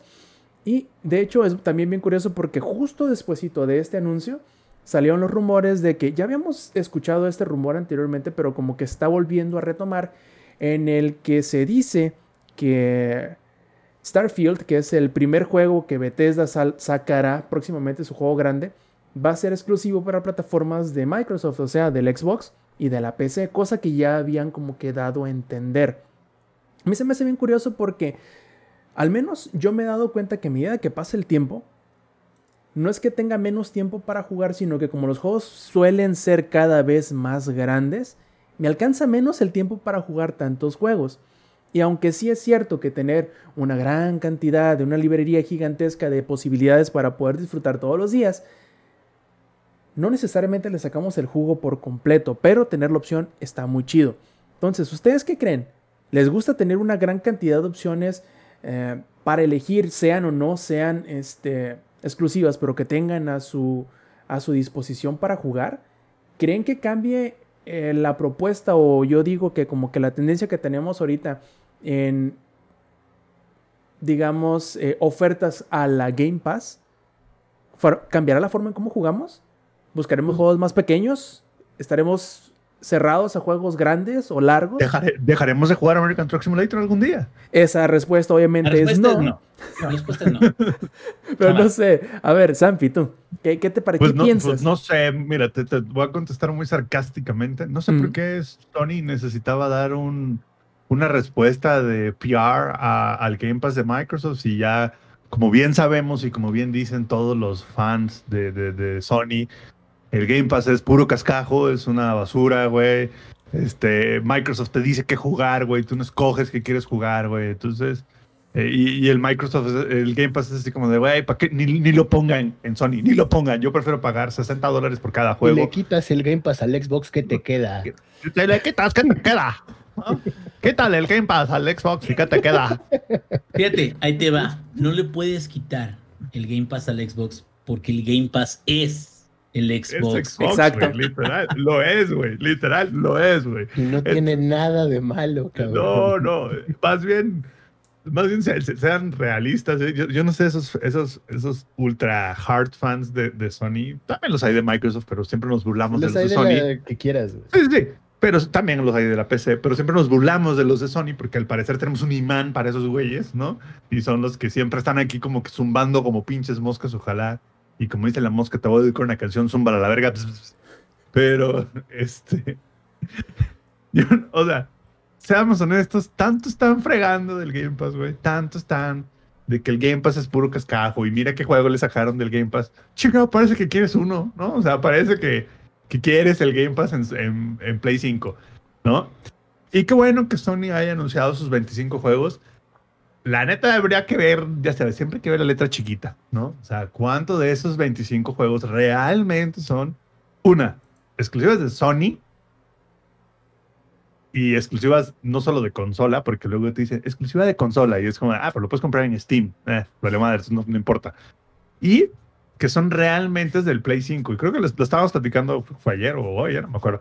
Pero fue así como de ver, realmente si te pones a pensar, no hay una gran variedad de juegos para Play 5. Así de neta, este juego es 100% de siguiente generación, 100% diseñado para tomar todas las ventajas del Play 5. No hay tantos, güey. Y ni habrán tantos tampoco.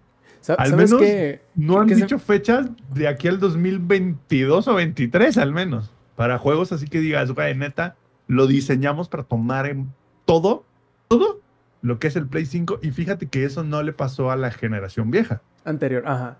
Bueno, es la generación anterior. Bueno, o sea, el Play 4 y al Xbox One no tuvieron que esperar 3, 4 años dentro de su ciclo de vida para tener juegos que fueran exclusivos para ellos y que aparte tuvieran como que tomaran ventaja de ese hardware. Es más, yo me acuerdo que tanto el Play como el Xbox a los dos años tenían como dice 50 exclusivas cada uno, güey. Sí, de hecho, yo creo que es una. Es un, primero es una pelea tonta, ¿no? El, el- el aventarse ese argumento. Nosotros nos burlamos de él, agarramos cura a, expensas de ello y tratamos de sacar el tema productivo, vaya, lo que se pueda eh, discutir. Porque yo escuché eh, hace un par de semanas, hace un par de meses, no sé, hace como tres semanas cuando salió el MLB The Show, en donde decían, viejo, ¿te habías puesto a pensar que Sony es el desarrollador que ha sacado el único juego exclusivo de Xbox Series? Y dices, güey, no lo había pensado de esa manera porque el MLB dice- troles. está muy cabrón eso, ¿no? O sea, son Tenemos situaciones- exclusivos hasta en otras consolas, güey. O sea, no mames.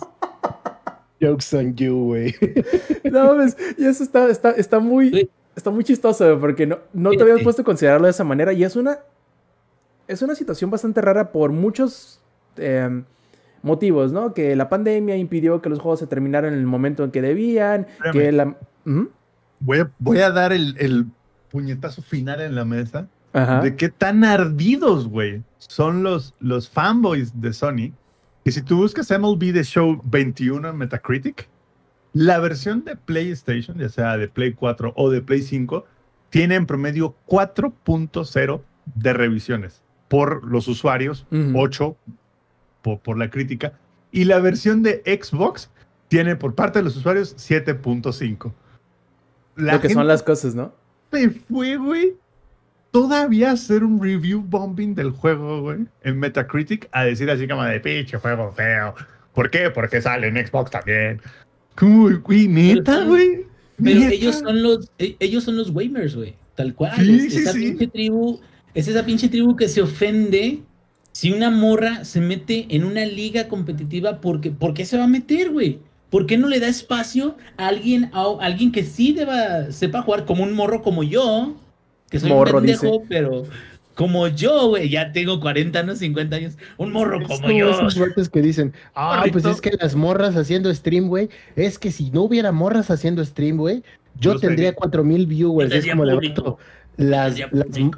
La gente que va a ver a las morras que hacen stream no te va a ir a ver a ti. Porque estás amargado Es y tu un- contenido es una mierda. El contenido es una mierda, la audiencia es diferente, pero a eso voy. Son los mismos que dicen, ah, ja, ja, sí, voy a esperar el Halo 7, güey. O el pinche. Y te quedas, güey, güey. dijimos eso. Ese güey que Ol- está Olga esperando el. Halo 7, güey. Güey, est- eh, tú estás esperando el God of War 9. Por supuesto, cabrón, porque las franquicias así funcionan.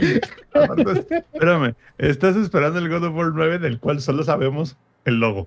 Ah, sí, no, pero Ni el título, ¿eh? Ni el título, güey. El es, nada logo. más, es nada más un ejemplo de, digo, también es mame, porque tampoco no es, Sí. digo, eh, ah, incluso, incluso con el que luego me aviento esas conversaciones, que es un saludote para este Rubén, luego cuando me aviento esas conversaciones, no es ni siquiera que nos ponemos, sino como que él trae su posición muy adamante, yo, yo este, también ahí ando de, de cagapalos de, de mi lado, pero la verdad es de que a mí se me hace una tontería estar como haciendo más o menos a unos gamers o a otros. Habrá unos que no quieran gastar tanto dinero que el Game Pass les va a caer como anillo al dedo. Habrá otros de que sean, no sé, güey, que para eso trabajen.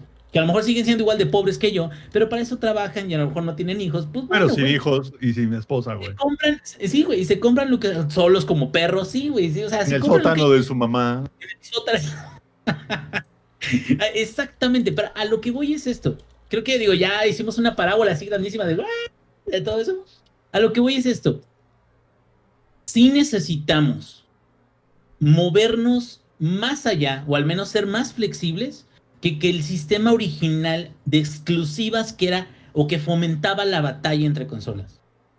Ya basta. O sea, Nunca La hubo una batalla entre consolas. La batalla la hicieron, la hizo su Claro, fandom, güey. Claro, o sea, la, la batalla la hizo la gente que se aferró a una idea de pertenencia que había que defender cuando no había nada que defender, güey. Cuando es tu preferencia, es como si tú dices, es que a mí no me gustan los tacos de tripa. Bueno, güey, o sea, yo digo para mí que te estás perdiendo de una, de una cosa gourmet. Digo, para mí que tienes mal ¿Dónde- gusto, ¿no? Pero ¿Dónde- Para mí ¿Por, por qué te gusto, compras un ¿qué taco paz, güey? ¿Por qué te compras Pero- un taco paz? No entiendo. Eh, eh, ándale, o sea, ¿para qué quieres un taco paz con todos los sabores? Pues, güey, es mi pedo. Es mi pedo, güey. El mejor quiero- es el de tripa, güey. Para analogía que ha salido, güey. Los chingones son estos que me compré de a dos mil pesos cada orden. Ah, güey, pues, En el Puyol. Son tacos, son tacos de Kobe, güey. Por eso están más chidos. tal, macho. Pero, y creo que el objetivo final de, de, de hacia dónde tenemos que ir es alejarnos de estos anuncios de vamos a tener 25 exclusivas. ¿Cuál es el propósito, güey? ¿Ya las tienes ya en puerta? ¿Ya? O sea, ¿van a salir este pinche año? ¿O, ¿O qué? Porque también eso es muy cierto. Juegos que incluso han sido anunciados resultan cancelados luego. O resultan retrasados tanto que a veces la gente ya hasta ni se acuerda de ellos. Entonces, ahí es donde te quedas. Exactamente. No, como Skull and Bones, güey. Ah, Skull and Bones. Bueno, Skull and Bones nadie se acordaba de esa mamada, güey. Ni Ubisoft, ¿eh? creo que, creo que ese es el chiste. ¿Cómo puedes anunciar 25 juegos exclusivos que van a llegar cuando ni siquiera sabes tal cual? O sea, si tú le dices a la empresa ahorita, ¿cuándo van a llegar? Eh, No, o sea, pronto. O sea, es mamón, güey. O sea, eh, ¿para qué los anuncias si ni siquiera tienes fecha, no tienes contenido, no tienes. Y, y- no tienes y nada? a- aparte, ¿De qué espérate. ¿De qué esto no es? ¿Es de provocar eso? ¿Es de provocar de. es- no, y- Mira cuántas copas tenés, negro asqueroso. Ah, no, eso es, eso es, eso es otra cosa, güey. no, y aparte, de- van a que- banear, pinche güey. Perdón, perdón. los dos son culpables, tanto Sony y Microsoft. También Microsoft se aferró, güey, así de vamos a sacar Halo con el lanzamiento de la consola y lo tuvieron que retrasar un año. Igual Play, güey, bueno, Sony, así de, y vamos a tener God of War, y vamos a tener Gran Turismo, güey, y vamos a tener no sé qué otros juegos, Pues es pero, que son vamos- las exclusivas que te quedan y te aferras a ella. Y no tienen nada Claro, de malo, güey. pero, pero ¿sabes qué pasó con todas esas exclusivas, con Halo, con Gran Turismo y con God of War? Halo fue así como, híjole, como que mejoren al final de 2021. God of War es como de sometime, en el futuro. Y Gran Turismo Tampoco 7. creo que y- tenga y- nada de malo, güey. Y Gran Turismo 7, o no sé si es el 7, no, creo que sí, Robs. Bueno, sí, sí es el 7. Fue así como de, pues fíjate que no pudimos con esto del COVID subcontratar tanta gente de la India para hacer los modelos de los coches por 2 dólares. Entonces lo vamos a sacar como por ahí 2023. Sí, ya nos va. Es real, güey. No, no es mame, no es mame, es real, Güey, y tampoco pasa nada. O sea, es un pedo porque ya lo anunciaste y jurabas que iba a ser lanzamiento junto con la consola y ahí es donde está el pedo. Pero, de nuevo, yo prefiero mil veces, tener que esperarme otro año por Halo a que le pase un Cyberpunk 2077. que es Cyberpunk, insisto todavía, es un gran juego, pero hubo muchas cosas que se hicieron mal atrás. Entonces yo prefiero eso, güey, que lo retrasen. Y se habla y pues se pierde el hype, sí, pero ahí ya dependerá de cómo haces tus campañas de marketing para volver a rehypearlo cuando ya estés seguro de que vas a entregar un juego completo. Yo prefiero mil veces eso, la neta, a que entreguen una chandera. Porque si entregan una chandera, ahí sí te vas a la verga muy duro como compañía. Vea, Cyberpunk. Solamente, solamente Konami, creo que ese es Konami, ¿no? El de Metal Gear. Ajá. Sí. Solamente Konami ha podido salvar un juego incompleto. Y es Metal Gear Solid 5. Es el único juego incompleto. Es, güey, Pero, es güey, ¿qué real, güey. Es que ni a los fans de Metal Gear Solid les gusta ese Metal Gear Solid, güey. Digo, ¿qué tan solamente- incompleto, güey? ¿Qué tan Pues, incompleto el, estaba? fi- güey? el final es un refrito de lo- del inicio. güey. No, es que tú no entiendes a Kojima, eso es diferente. Sí, Eh, es diferente. eh, no entiendes los conceptos astrales en los que te bajó, pasó esa, esa No, güey, historia. Pero lo que voy es, Te falta prácticamente ya estaba, ¿qué te gusta, güey? 85-90% hecho. Y- Sí, sí, sí. Pues ahí ya nomás le terminas como Game of Thrones, ¿no? Ya terminas un pinche pincelazo a lo pendejo y ya terminas el juego. O sea, creo que, creo que no se podría decir como que ellos lo salvaron, la neta. O sea, como que, pues más bien se salvaron de que fuera peor o que la gente no, no bueno, apreciara no. eso, güey. A, a eso es a lo que me refería. Se salvaron de, de haber lanzado un juego incompleto, vamos. Porque hasta tuvieron el descaro de lanzarlo en dos partes, güey, ¿no? O sea, primero fue el este, Ground Zero, creo que se llamaba. Y era una, una- un, un demo técnico ah, disfrazado de misión. Era una misión rara que podías hacer de diferentes formas, conseguir... Pero era una islita así, cabrón, Y aparte, espérate, lo, lo que hacías ahí nunca se pasó realmente al juego completo. O sea, como que los conceptos que estaban ahí jamás se aplicaron al 100% en el juego completo. Y ya nos Sí, desviamos un poco. que estuvieran vinculados. ya nos desviamos un poco de- del tema, ¿no? Pero ojalá, güey, dejen de hacer eso, güey. Ojalá, como dice el Inge, dejen de aventarse esos sueños chaquetos, güey. De yo en mi consola voy a tener 300 exclusivas, porque aparte ya se dieron cuenta que les gusta mucho el dinero, güey. Y se dieron cuenta que si The Last of Us 2, güey, lo sacaran además en PC, que va a salir en algún momento en PC, de mí se acuerdan, güey. Van a un chingo más de varo, güey. ¿No? Entonces, ahí está Horizon Zero Dawn, ya salió, güey, ya salió Days Gone, ya salió, güey. Entonces, el, Death Stranding, güey. Entonces, a lo que voy es que, pero creo que Death Stranding nunca fue exclusivo de Play, ¿verdad, Rob? Creo que desde un inicio se anunció que iba a ser eventualmente para PC. Al principio sí exclusiva y luego despuesito antes de que saliera sí dijeron, no, puede salir en otras plataformas después. Sí, exacto. Yo, yo me acordaba que ese en específico, como que sí hubo, como que de un inicio dijeron, "Sí, siempre, siempre se iba a salir, ¿eh, banda? O sea, nomás Ahora, no. yo creo que sí, definitivamente va a haber franquicias que jamás vas a ver en otra consola. No, sí, es Gran de Turismo y God of War jamás los vas a ver. eh. Jamás los vas a ver, así como jamás vas a ver Pero- en PlayStation. Pero, pero, puedes tener PS Now en tu PC y jugar prácticamente todos los God of punto. Excepto el que va a salir en 2020 siempre. 20 nunca. Un día, güey. Si nunca, si someday. Pues bueno, muchachos, ya terminando esta discusión que estuvo buena, ¿eh? No, no es que nos hayamos desviado, bueno, sí, pero estuvo buena discusión. papá, tacopaz. El taco paz es Taco la paz. onda, güey.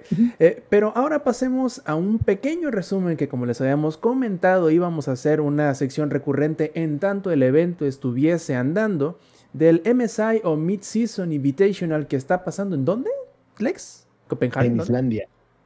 Ah, por ahí va. El chiste es que es uno de los eh, torneos más importantes en cuanto a League of Legends se refiere y que se ha estado llevando a cabo estas últimas semanas, de la semana pasada para acá. Pa- se dio el pase en cuanto a la fase de grupos, a la de las eliminatorias, creo, ¿verdad? Cuéntanos, tú eres el bueno. Así es. sí, se está jugando en Islandia y bueno, el MSI o el Mid-Season Invitational es el mundial chiquito. El ganador del MSI consigue un pase adicional para su región para este el mundial, ya tal cual.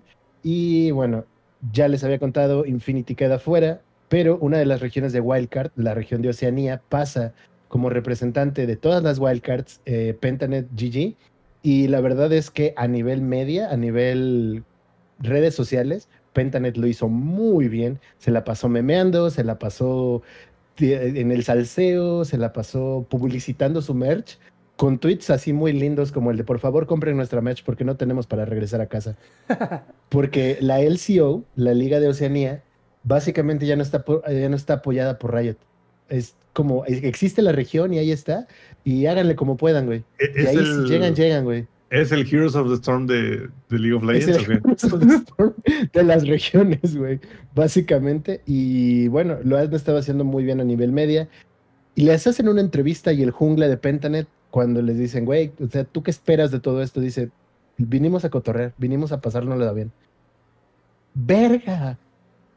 Qué chida respuesta, güey. ¿Sabes? Estás contra Corea, estás contra China, que es la hegemonía del de League of Legends. No vas a poder hacer nada contra ellos venimos a pasárnosla bien.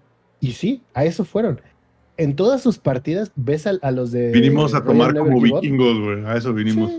Güey, están los de RNG jugando súper serios. Esos güeyes son robots, igual que los de Dan Wong.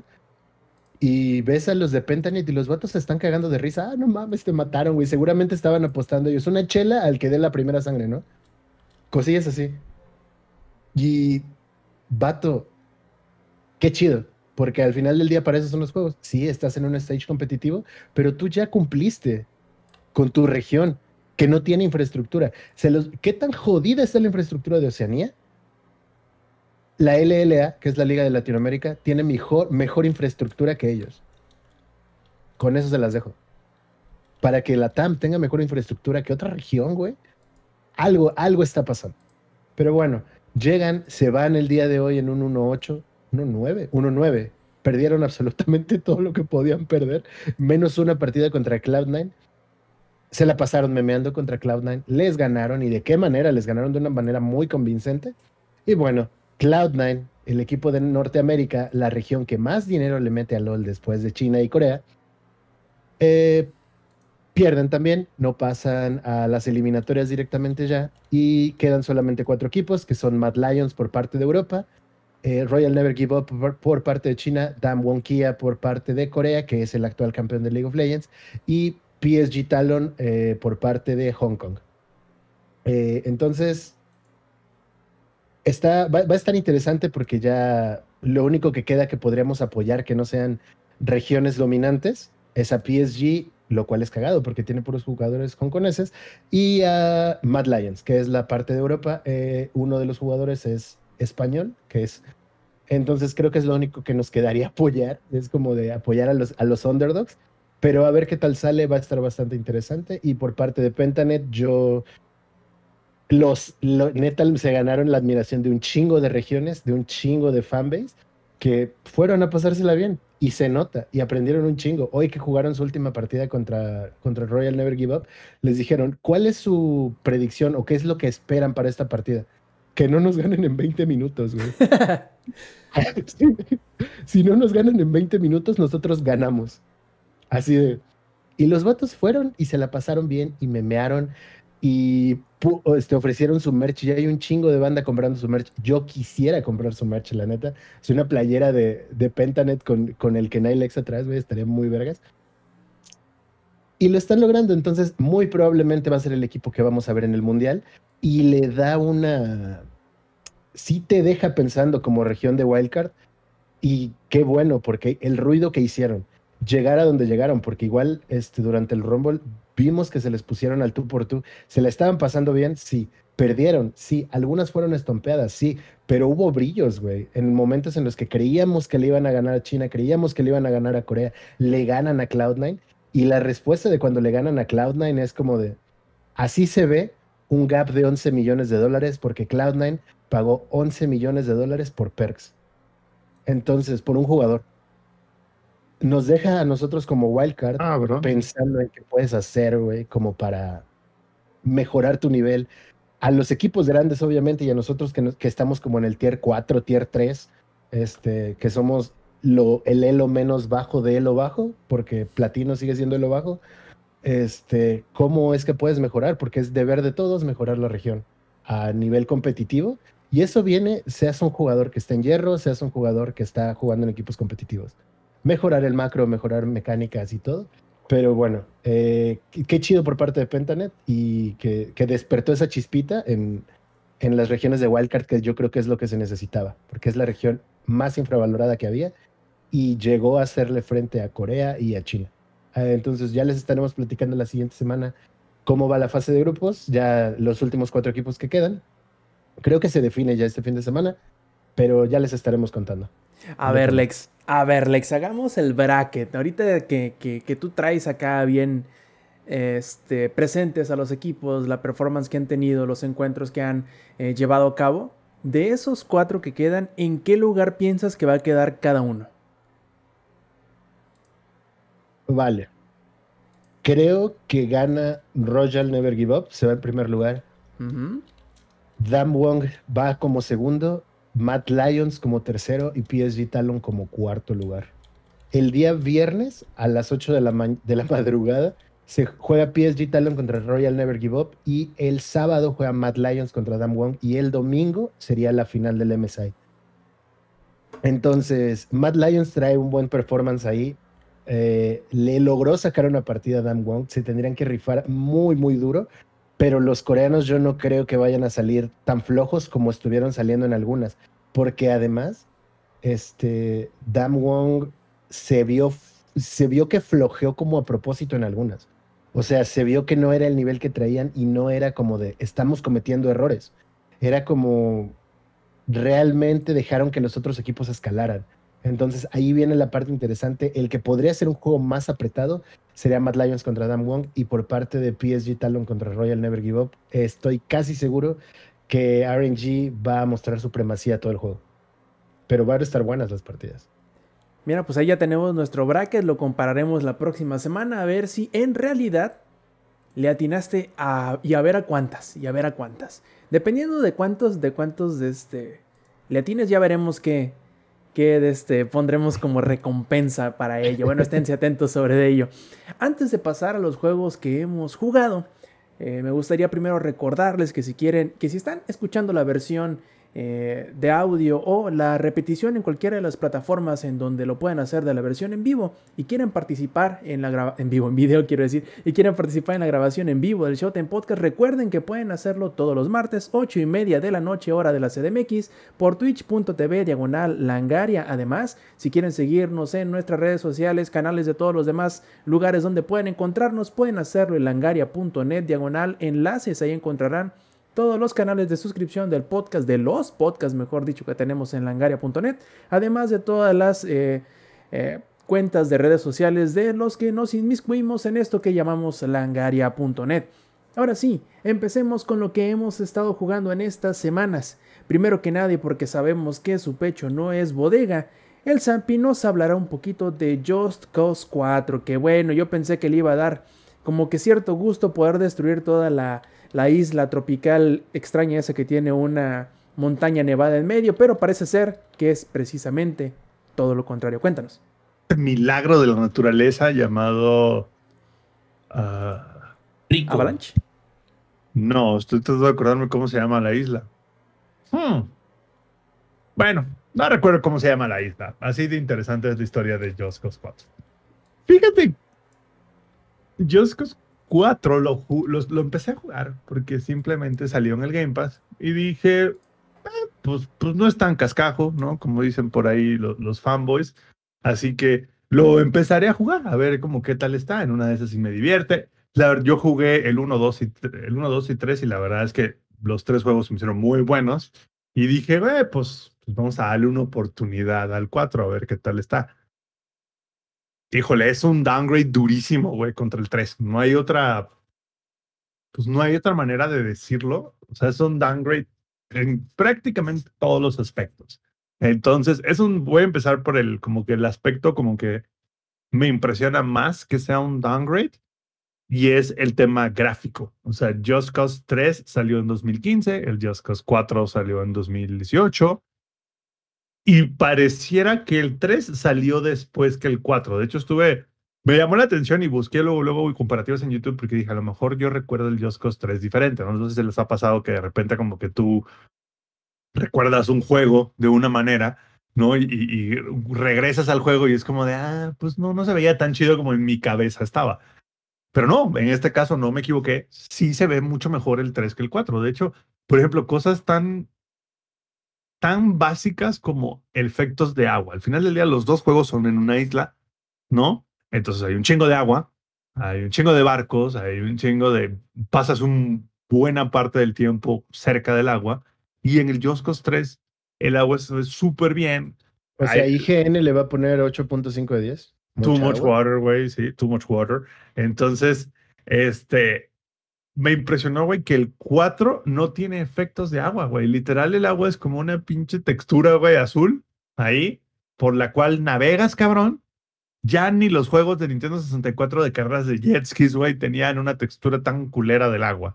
Entonces, como que me, llamó mucho la atención porque hicieron un downgrade gráfico en texturas, en iluminación, en cómo reacciona la vegetación a tu personaje. Si acaso lo único que mejoró hasta cierto punto fueron algunos efectos de explosiones. El precio, güey. No, eso tampoco. fueron algunos efectos de explosiones que se ven un poquito mejor que el 3, pero that's it, güey. O sea, el resto del juego se ve súper gacho, güey. O sea, se ve gacho para lo que era el 3, porque uno esperaría así de, güey, seguro viene una mejora perrona, güey. No, nada, un downgrade. Y dices, órale, va. No, no me voy a enfocar en lo gráfico, güey, me voy a enfocar en el juego.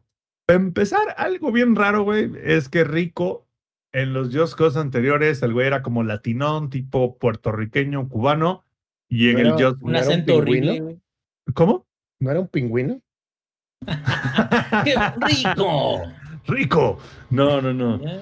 No, no, no. no. además el Samper es fan así a Sí, güey, tú rico. Rico, dinamita. dinamita. No, no, no, no, no, era pingüino, güey. A lo que me refiero es que, en los Joscos anteriores, Rico, y como nació Joscos, era, era como que un agente de la CIA medio latinón el güey, entre cubano, dominic, este, puertorriqueño, mexicano, güey. Pero en el 4, por alguna razón, el güey parece del Medio Oriente. Eh, el güey está más moreno, güey, que en los Joscos anteriores. Tiene una barba súper del Medio Oriente y el güey literal parece una persona del Medio Oriente. No sé por qué chingados tomaron ¿Tiene la el mismo voiceover, güey? No, es diferente el voiceover y el acento también es un poco diferente. Entonces es como un poco raro, güey, que, que hayan dicho, pues vamos a cambiar la nacionalidad a nuestro personaje después de 10 años de franquicia, lo cual es un poco raro. Nunca lo aceptan porque el personaje sigue teniendo acento como latinón pero es el güey parece árabe, no lo sé por qué, ¿no? Y dices, órale, no voy a poner atención a los gráficos culeros, no voy a poner atención a que este rico no se parece nada a los personajes anteriores. No voy a poner atención a nada de eso. Vamos a ponerle atención al juego. Es increíblemente aburrido, güey. Literal, diseñaron como seis, siete misiones en el juego y le hicieron copy-paste de esas misiones a través de las diferentes áreas del juego. Con decirle que de las 10, 15 misiones principales probablemente que ya haya hecho, solamente hay una que me acuerdo, que digo, ah, esa misión estuvo chida, esa misión estuvo diferente. Las otras es exactamente lo mismo. Llega a la base, presiona Y en una consola, se activa la alarma, ve a otra consola, presiona Y, defiende al hacker o defiende a la persona, escorta el NPC, uh, destruye los generadores. Por alguna razón esa isla tiene 3 millones de generadores, güey. En todas las misiones tienes que ir y destruir un, un generador. No entiendo por qué, güey. Entonces, la, son cinco misiones reales que se repiten al menos unas 6, 7 veces esas misiones dentro del juego. Y estoy hablando de misiones principales, no estoy hablando de quest. No estoy hablando de misiones secundarias. Las misiones secundarias repiten lo de las misiones primarias, güey. Entonces, literal parece que como que el juego lo hicieron en chinga y dijeron, lo tenemos que sacar ya, güey. Oye, pero es que ¿cómo le hacemos para las misiones? Pues ya, invéntate unas 6, 7 acciones, güey, y repítelas y mezclalas ahí entre las misiones. Y pues eso copy-paste 30 veces y ahí está el juego, güey. Lo hicieron con hueva, güey. Yo estoy seguro que el güey que diseñó las misiones aventó 30 minutos diseñando todas las misiones del juego. Les voy a describir al menos unas 20 misiones. Llega al lugar llegaste. Comunicación con radio, ya sea con Sargento o con otro de los dos, tres personajes principales de la historia. Okay. Es que fíjate que llegaste a Próspero, Aeronáutica, Refinería, Puerto, este, ¿cómo, cómo se Bueno, Próspero, un nombre al lado, y necesitamos ir, activar la consola central. ah, nos va a dar unos códigos, ah, van a aparecer otras tres consolas más que tienes que ir a activar. Ve y activa las consolas. Ahora ve, destruye los generadores. Destruiste los generadores. Ahora ve y ah, activa no sé qué. Generadores o turbinas. Hay, misiones que tienen los dos, que tienen generadores o turbinas, o los dos, no sé. Ok, ya activaste todo eso. Sí, ok. Ahora eh, ya acabó la misión. Y eso por 30 veces, güey. Neta, jamás, en todos los años que llevo jugando videojuegos, jamás había visto un videojuego que, fuera, que estuviera hecho con tanta hueva. Porque creo que no hay otra manera de como que describirlo. Lo hicieron con hueva, güey. O sea, literal así como de, güey, pues tomamos ahí, pues dos, tres quests, güey, y pues ponlo diez veces, güey. Los cutscenes son terribles, güey. Se ven culeros, güey. Los cutscenes se ven todos pixeleados, güey. Como que el cutscene es a 720p, un pedo así. Entonces, no lo quieres ver, güey. O sea, le das skip, skip, skip, skip, porque te duelen los ojos, güey, de ver ese Güey, al menos tiene la opción de skip, güey. Sí, no, puta, ahora es terrible, güey, que no te la opción de skip. Entonces, el lip sync que tanto le importa al Inge es no existente, no existe el lip sync. O sea, el güey hace así. Y el güey dice chinga tu madre 40 veces en ese periodo que el güey movió la boca tres veces. Es, Como Kung Po, güey, como habíamos platicado. sí, Así, güey. es, es terrible, güey. Neta, yo no. ja- llevaba rato, güey, llevaba años sin ver un juego que lo hayan hecho con tan poco amor y con tanto desdén, güey. Porque se siente eso, güey. Se siente que el juego lo hicieron con desdén, güey. Se siente que fue así como, pues ya ahí está el juego, güey. Ahí están tus pinches misiones, ahí está tu historia genérica que ya le hiciste tres veces anteriores. Sí, están. Es más, estoy seguro que copiaron la mayoría de los assets de un juego al otro. Las animaciones del, Wins, del Wingsuit y del eh, paracaídas son exactamente las mismas. Las armas, más o menos las mismas, diferentes nombres, diferente modelo, pero al final del día hacen lo mismo. Los objetos destructibles son exactamente los mismos: gasolineras, tanques de, de gas, ya sea redondos, cilíndricos, generadores, Oye, antenas. Sam, que aparte, cuando este tipo de puntos te molestan, güey, tú no hablas a lo güey, cabrón. Tú vas y checas cómo está el juego anterior. y Exactamente. comparativa de asset por asset y de explosiones de gráficos y a ver cómo está y te das cuenta de que sí están de la chingada, ¿no? De hecho, eh, eh, te digo que busqué un video de YouTube, güey. Porque dije, no, a ver, espérate, a lo mejor yo lo recuerdo diferente, güey. Y no, güey, es exactamente lo mismo, güey. O sea, literal es lo mismo. De hecho, mucha gente se queja, güey, de que no debió haber sido un juego nuevo, güey. Debió haber sido un DLC del 3, güey. Porque se siente que tomaron el 3, avanzaron 5 o 6 pasos en la historia que es irrevelable. La verdad es que la historia de Cause, pues, quién sabe de qué va. Pero avanzaron como tres pasos más en la historia y crearon todo un juego con alrededor de 100 quests de esos tres pasitos hacia adelante que dieron. Y es increíblemente aburrido, güey. Ya casi lo termino. De hecho, ya avancé tres. Digamos que me falta como el último 15% del juego. Y me está costando mucho trabajo terminarlo, güey, porque es como de, ya sé qué pasa. Ya sé cuál es la misión. Es más, cabrón repiten hasta el texto de lo que hay que hacer. O sea, hay cuatro misiones por cada categoría y cada categoría se repite tres veces en las tres regiones. Qué, qué, qué- bárbaros, güey. Y estamos hablando de que son las misiones principales, güey. Ni siquiera dices, bueno, son los quests secundarios. No, no, no, güey. Ve a la región 1, ve al lugar donde están los super cañones impresionantes que por alguna razón una pinche isla pedorra del Caribe puede pagar esas putas super armas, güey. Pero bueno, esa es otra historia. Ve ahí, ah, hackea la consola, ah, desactiva los generadores, ah, métete en el sótano, ah, aprieta no sé qué y voltea los cañones en contra. Eso tres veces en las tres regiones. Ah, vete a la bahía y agarra 10 coches de la bahía y mételos al agua. Para, porque, porque traen bomba los coches. Eso por, por tres. Es impresionante, güey. Es impresionante el nivel de hueva. Mm, yo que ya jugué el 1, 2 y 3, es el peor by far, güey. O sea, neta, sobre todo porque no avanza nada, güey. A ver, el 1 y el 2 hubo Oye, una Sam, diferencia. sí, sí. ¿Cómo? ¿Cómo? Sigilo, güey. Antes me acuerdo que las misiones de Just Cause tenían un poco más de. No, ya, ¿cuál sigilo? Es más, ¿Sabes qué le quitaron, Inge? Que es una, que, que es impresionante que le hayan quitado las pistolas. Que era ¿Cómo el ar- Just Cause sin las pistolas? No tiene, güey. Just Cause, para los que no lo han jugado, las pistolas era el arma como signature de Rico, güey. En el 1, en el 2 y en el Como- 3. es como si a la gente 47 le quitan las Ballers, güey. Sí, exacto. O sea, y Y puedes el- usar mil otras armas, güey, pero quítale las Ballers, o sea, que no estén en un juego.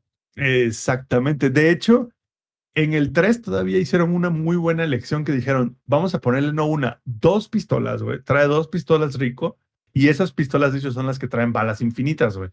¿No? Todas las otras armas sí tienen balas limitadas. Ah, bueno, en el 4 dijeron, no hay pistolas, a la chingada. Todas las armas las tienes que recoger y no existe la pistola en el juego. O sea, no es un tema de, bueno, te quitamos la pistola por default, pero la puedes recoger. No, no existe, güey. No existe pistolas en el juego, solo hay ametralladoras, lanzacohetes, lanzagranadas, railguns, pero no hay pistolas, güey. Y, ah, y cañones de aire, güey, por alguna razón. Entonces, pero no hay pistolas, güey, lo cual es...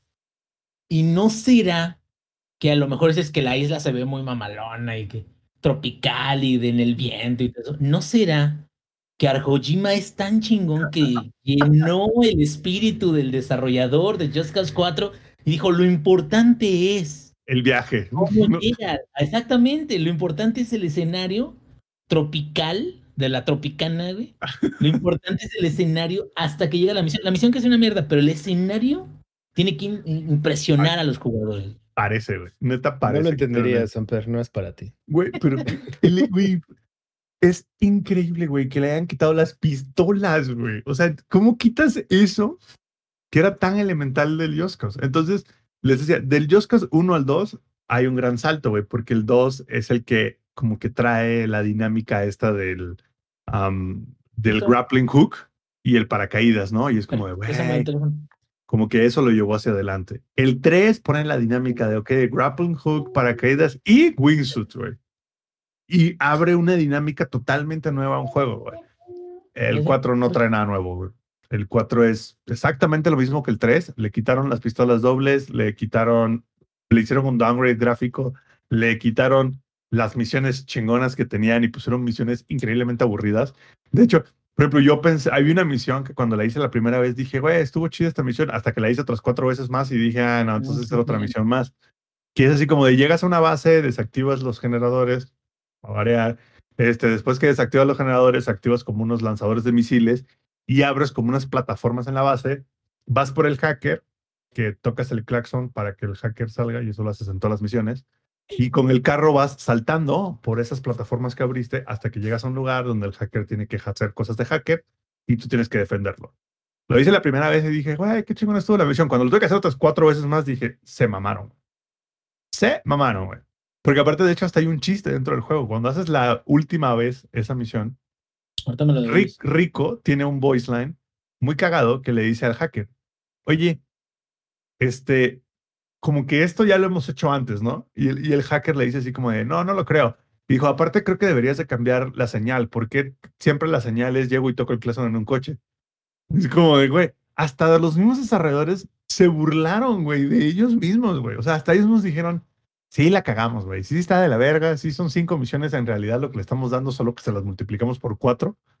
Ah, Yo tenía muchísimo rato, güey, sin jugar algo tan repetitivo, güey, y algo que te digo, o sea, como que no sé en qué se enfocaron, güey, porque incluso el tema de, ah, el tema del control del clima, porque pues, según ah, tienen el supervillano, tiene un arma súper chingona que controla el clima, ¿verdad? Sí, sí, sí, literal, one million dollars. Bueno, el tema del control de clima, That's not that much. no, no, sí, sí, sí, exacto, güey. No es tanto dinero. One zillion dólares. Ah, Aparte, espérate. Plot twist. El que construyó la superarma secreta es el papá de Rico. Uh, ultra plot twist, ¿no? O sea, güey, Sí, que ¿le va a cortar la mano a Rico? Que no sé, voy ahí. Ya llegaré al final, te diré. Los argumentos de familias problemáticas. Ya, no mames. Ah, ya, aparte, espérate, dije, ahorita a lo mejor. El juego se centra, o lo, y cuando lo presentaron, de hecho, en el E3, lo que dieron bombo y platillo fue el tema del clima que cambiaba. Así de, güey, y puede haber un tornado que arrastra todo en el mapa. No me digas que le gana a Red Dead Redemption 2 en el clima, güey. No, o No, sea, espérate, espérame, no, espérame, es que a eso voy. Hay tornados, güey, tormentas de arena y tormentas eléctricas. Pasan tres veces en tres misiones. Se acabó. dinámico, o sea, es si- situacional. No es- ah, no, sí. exacto, no es dinámico. Es haces la misión y esa misión es la. Hay una, como un arco de la historia que es todo referente a lo que controla los rayos, ¿no? Y la última misión es cuando está el clima dinámico.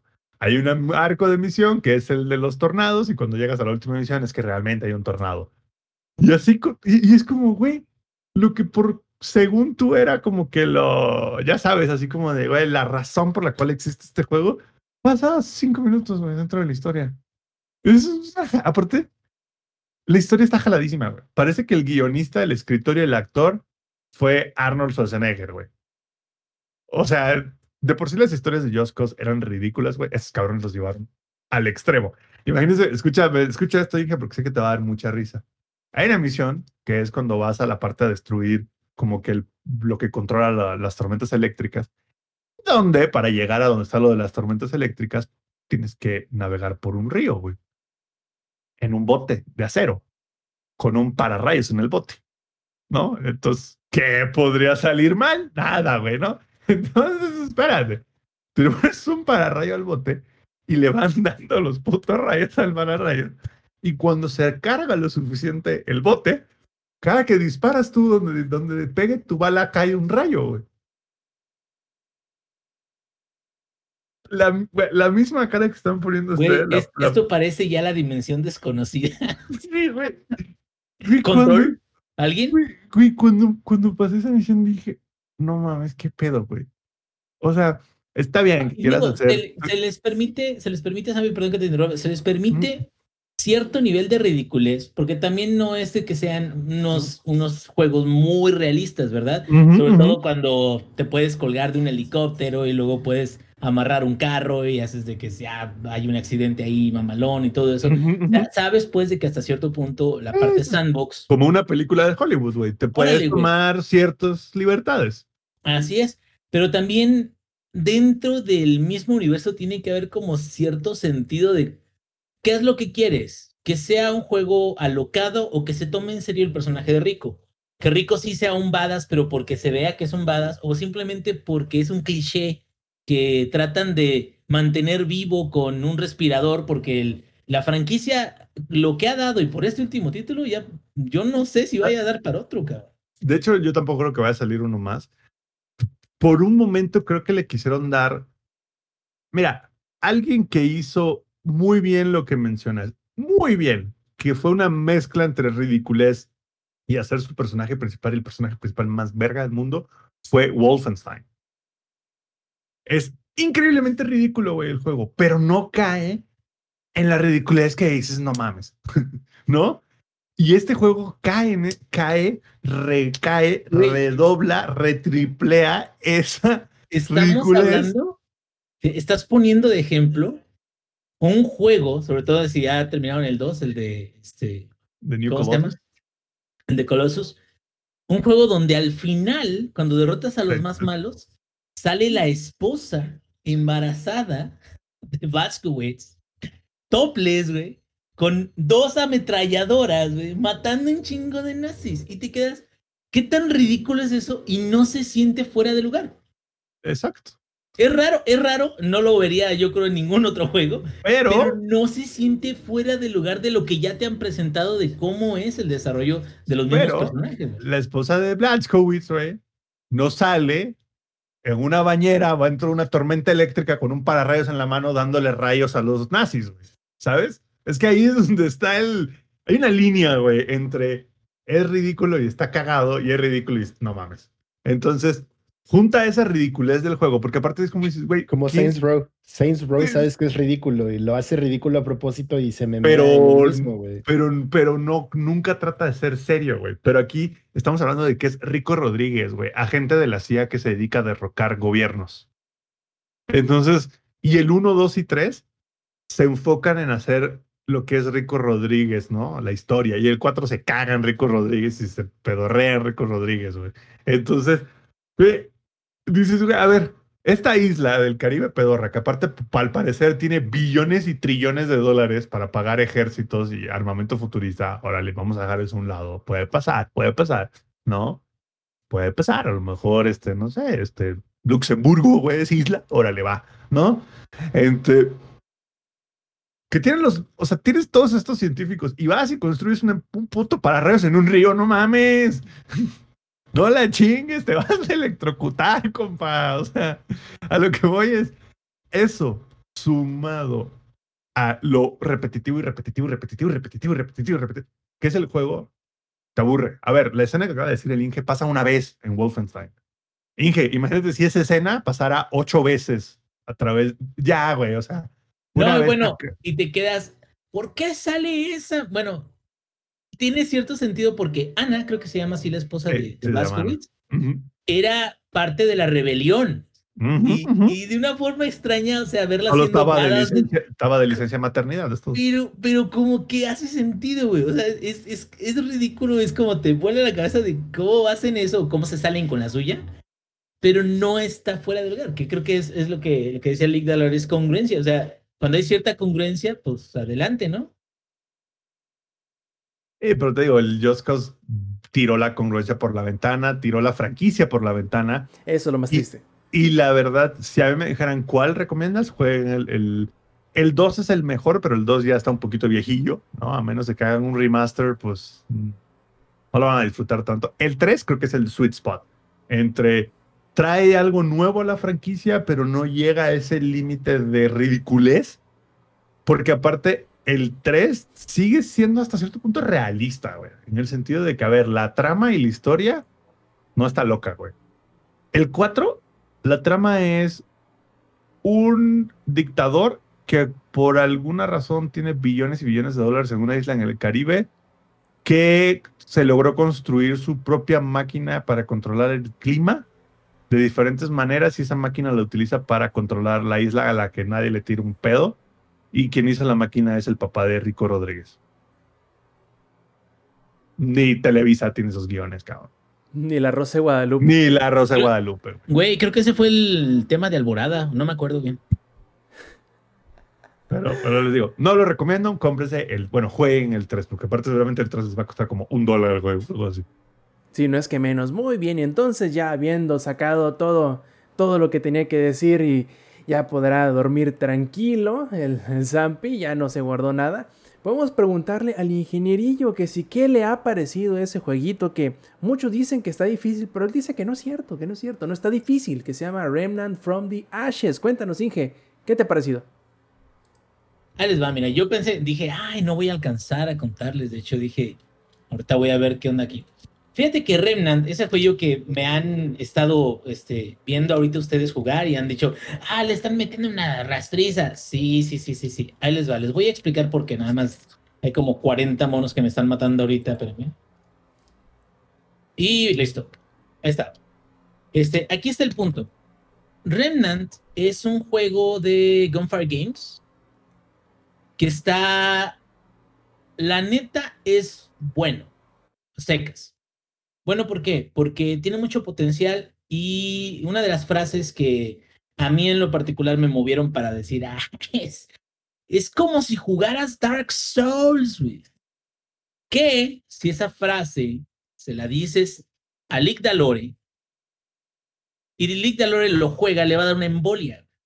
Porque digo, eh, Dark Souls y su saga es Dios para, para mí primo. Entonces, cuando ves el juego y te, das cuenta de realmente qué es lo que tiene que ofrecer, pues simplemente sabes que es una eh, un juego que agarra ciertas mecánicas que sí le, le, dan cierta intensidad o cierto cambio de ritmo a comparación de otros shooters, pero fuera de eso es muy genérico. ¿Por qué?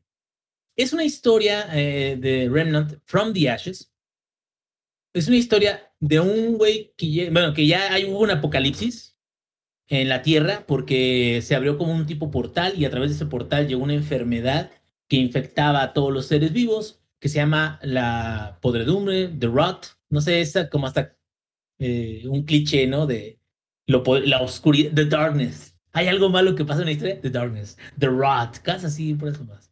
Pero bueno, entonces aquí el chiste es de que el personaje principal, que eres tú, eres, eres alguien que, que está buscando un amigo que fue a una isla a destruir el origen del Rot.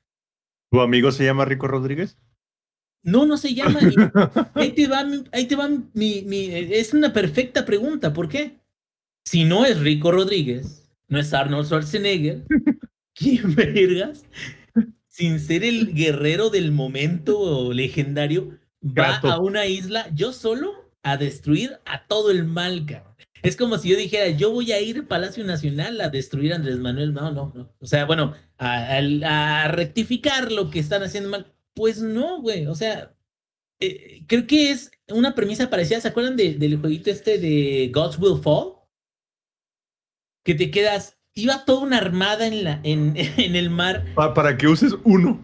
A la isla, sí, un grupito, pero te quedas, supuestamente iban ejércitos y ejércitos de los humanos y llegaron 10.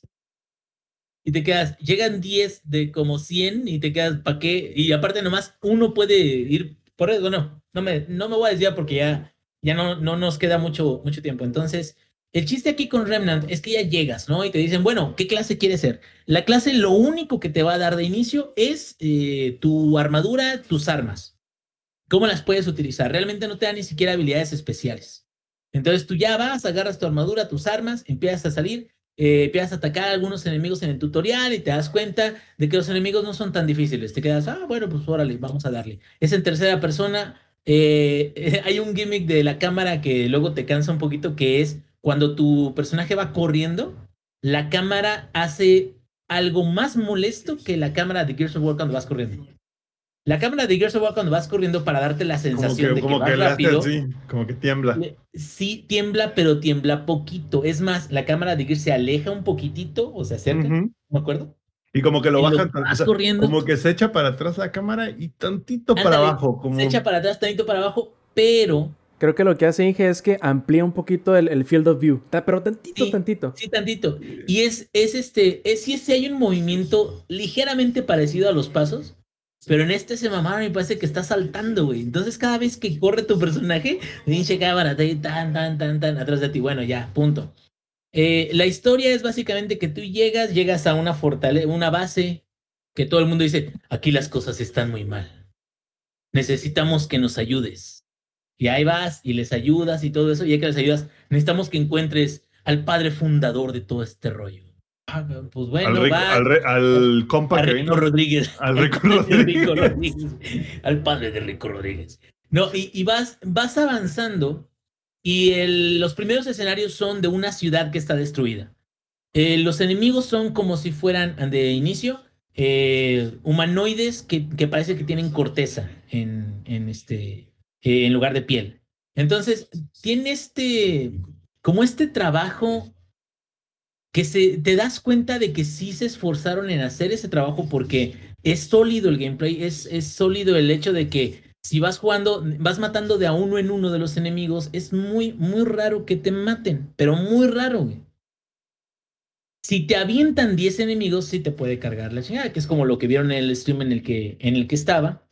Y eh, llegué a un jefe que me costó algo de trabajo porque mientras él estaba atacándome y atacándome a distancia con explosiones que me causaban un, un efecto, aparte había mobs que me estaban atacando también, entonces como que te tienes que agarrar bien el rollo de, ah, tengo que matar mobs, pero tengo que eh, aplicarle un efecto de fuego este para que se le vaya bajando la vida, un dot.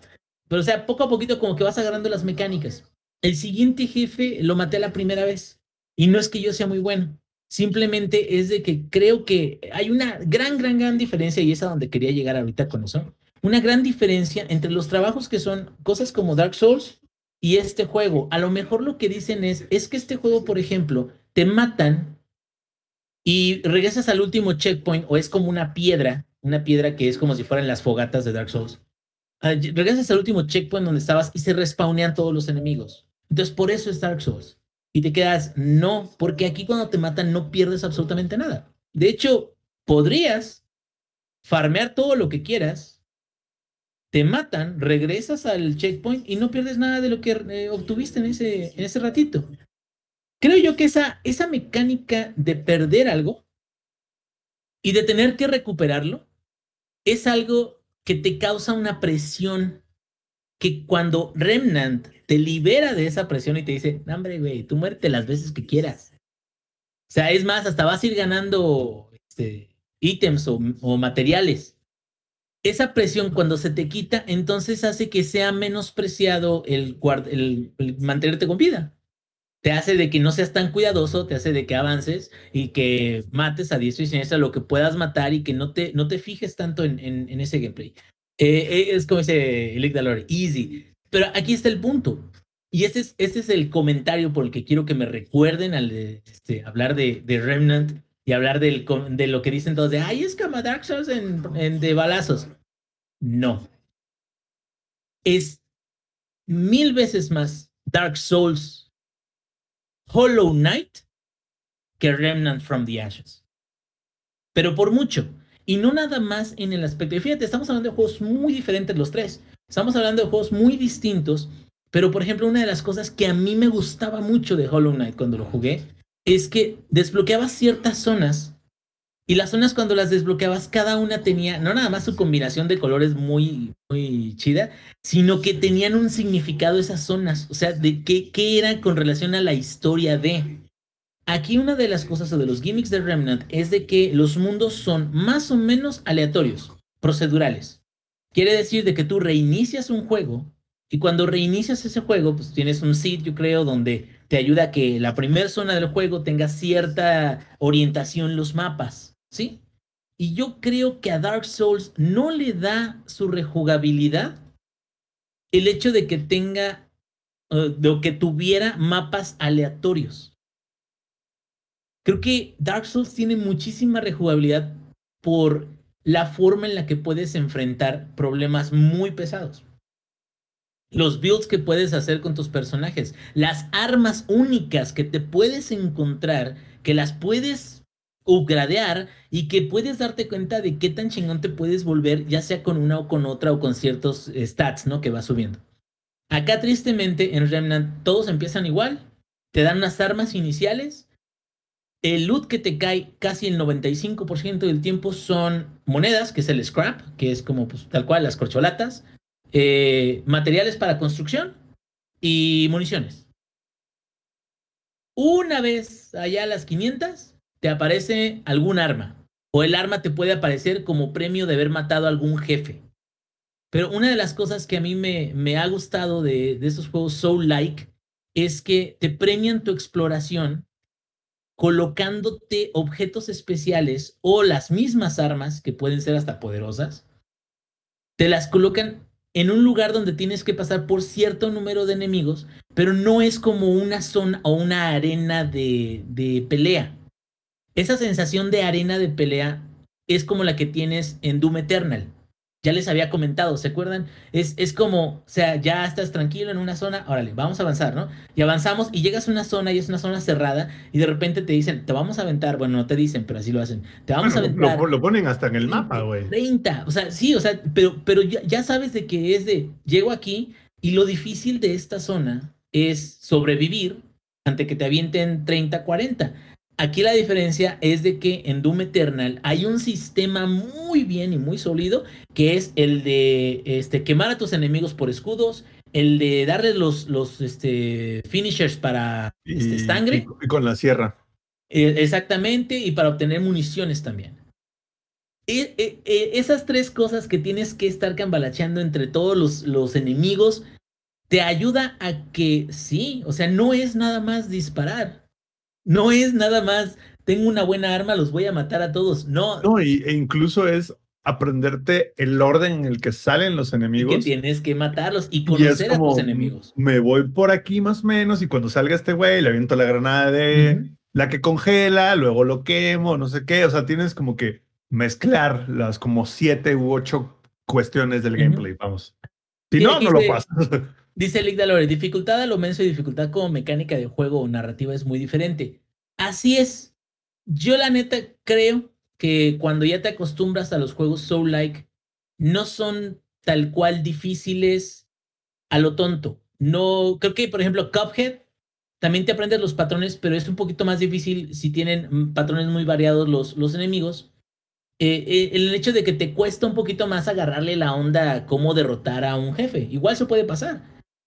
Pero creo que gran parte del aprendizaje de juegos como los Soul es de que te enseñan que el que está mal eres tú, que no, no es que el jefe sea imposible de vencer. Es que a ti te falta aprender cómo peleas ese jefe y te falta aprender cómo derrotarlo. Falta y barrio. eventualmente lo haces. Te falta barrio, pero lo vas aprendiendo con, con dedicación. Y aparte de eso, todo el mundo está diseñado para contarte una historia por cada una de las zonas. Hay zonas más bonitas que otras, pero el mundo en sí es un personaje que te cuenta algo. Acá el mundo es simplemente un, un este, bioma, se podría decir, o un escenario donde tú lo utilizas para navegar a través de distintos jefes que no necesariamente tienen gimmicks muy difíciles. Simplemente son jefes grandes. Yo, por ejemplo, puedo decir con los pelos de la burra en la mano, jefes difíciles. Eh, la Valkyria, yo lo he dicho muchas veces en este en el podcast, la Valkyria de, de la reina de las Valkyrias de God of War, es esta perra, güey. O sea, y no es imposible tampoco. Pero, o sea, es una, es uno de esos enemigos que te perdona muy poquito el, el error, el margen de error. Jefe difícil, el SAT, güey. Esa madre no te perdona ningún Ese error. no lo puedes esquivar por más que quieras. Sí. O al rato te muerden el trasero. Pero bueno, aquí digo, ya creo que ya para ir cerrando ya acerca de Remnant. No está mal el juego, llega un punto en el que llegas como unos portales que te van a llevar a diferentes mundos. Me recordó a Turok, no sé si se acuerdan de Turok. I am. Güey, buenérrimo. donde eran como, como Cuatro mil dinosaurios. y era, ah, son diferentes mundos, ¿no? Y hay un mundo que es como un castillo y hay lagartos y algo que sea. Y aquí es como un, o sea, hay diferentes mundos donde puedes ir, hay diferentes mundos donde puedes grindear. Tristemente, el grindeo es por municiones, por materiales para forjar, para upgradear las, las pocas armas que tienes. Y no hay muchas cosas memorables más allá de que pues el juego no es de aventarte y entrar como Rambo. Lo cual también pasa en Gears of War en dificultad alta o en Doom Eternal en la dificultad de ultraviolencia. Te hacen picadillo en un segundo, güey. Y a lo que voy es, no, güey, Doom Eternal, los DLCs como los terminó el Zampi, son mil veces más difíciles que esta madre, pero gacho, o sea, ¿por qué? Porque sí requieres de una atención y que a mí me estresa mucho más que Dark Souls, eso, una atención en ese momento a todos los enemigos, a cuál está encuadrado, ya se enfrentó Zampi a los chillones, que esos me, me cagaron cuando los conocí, que Ay, esos y- no los debes de matar, porque si los matas empoderan a los otros. y necesitas no solo aprender el, el ritmo o el flow de la pelea, sino qué arma usar contra cada quien, güey. Porque si te sale, por ejemplo, el pinche ojo volador, güey, si no tienes la escopeta para dar el sticky bomb, gastaste todas tus balas, güey. Y las gastaste a lo pendejo, güey. Sí, así es. Y, bueno, si te sale un marauder, te cagas. Exactamente, pero aquí está el punto. Creo que si escuchan de nuevo que alguien dice Remnant es como Dark Souls, güey, denle un pinche zape porque no es el, el approach eh, correcto. Es un buen juego. Es un buen juego como lo fue Spec Ops The Line. Spec Ops The Line fue Instantáneo. bueno chulada. porque ofrecía algo nuevo, porque en la narrativa se atrevió a hacer cosas para verte, hacerte ver como un villano que estaba perdiendo la razón. Pero también es un juego que, pues yo ya lo jugué y todo, y a lo mejor si tengo mucho, mucho, mucho tiempo, voy a tratar de recordarlo.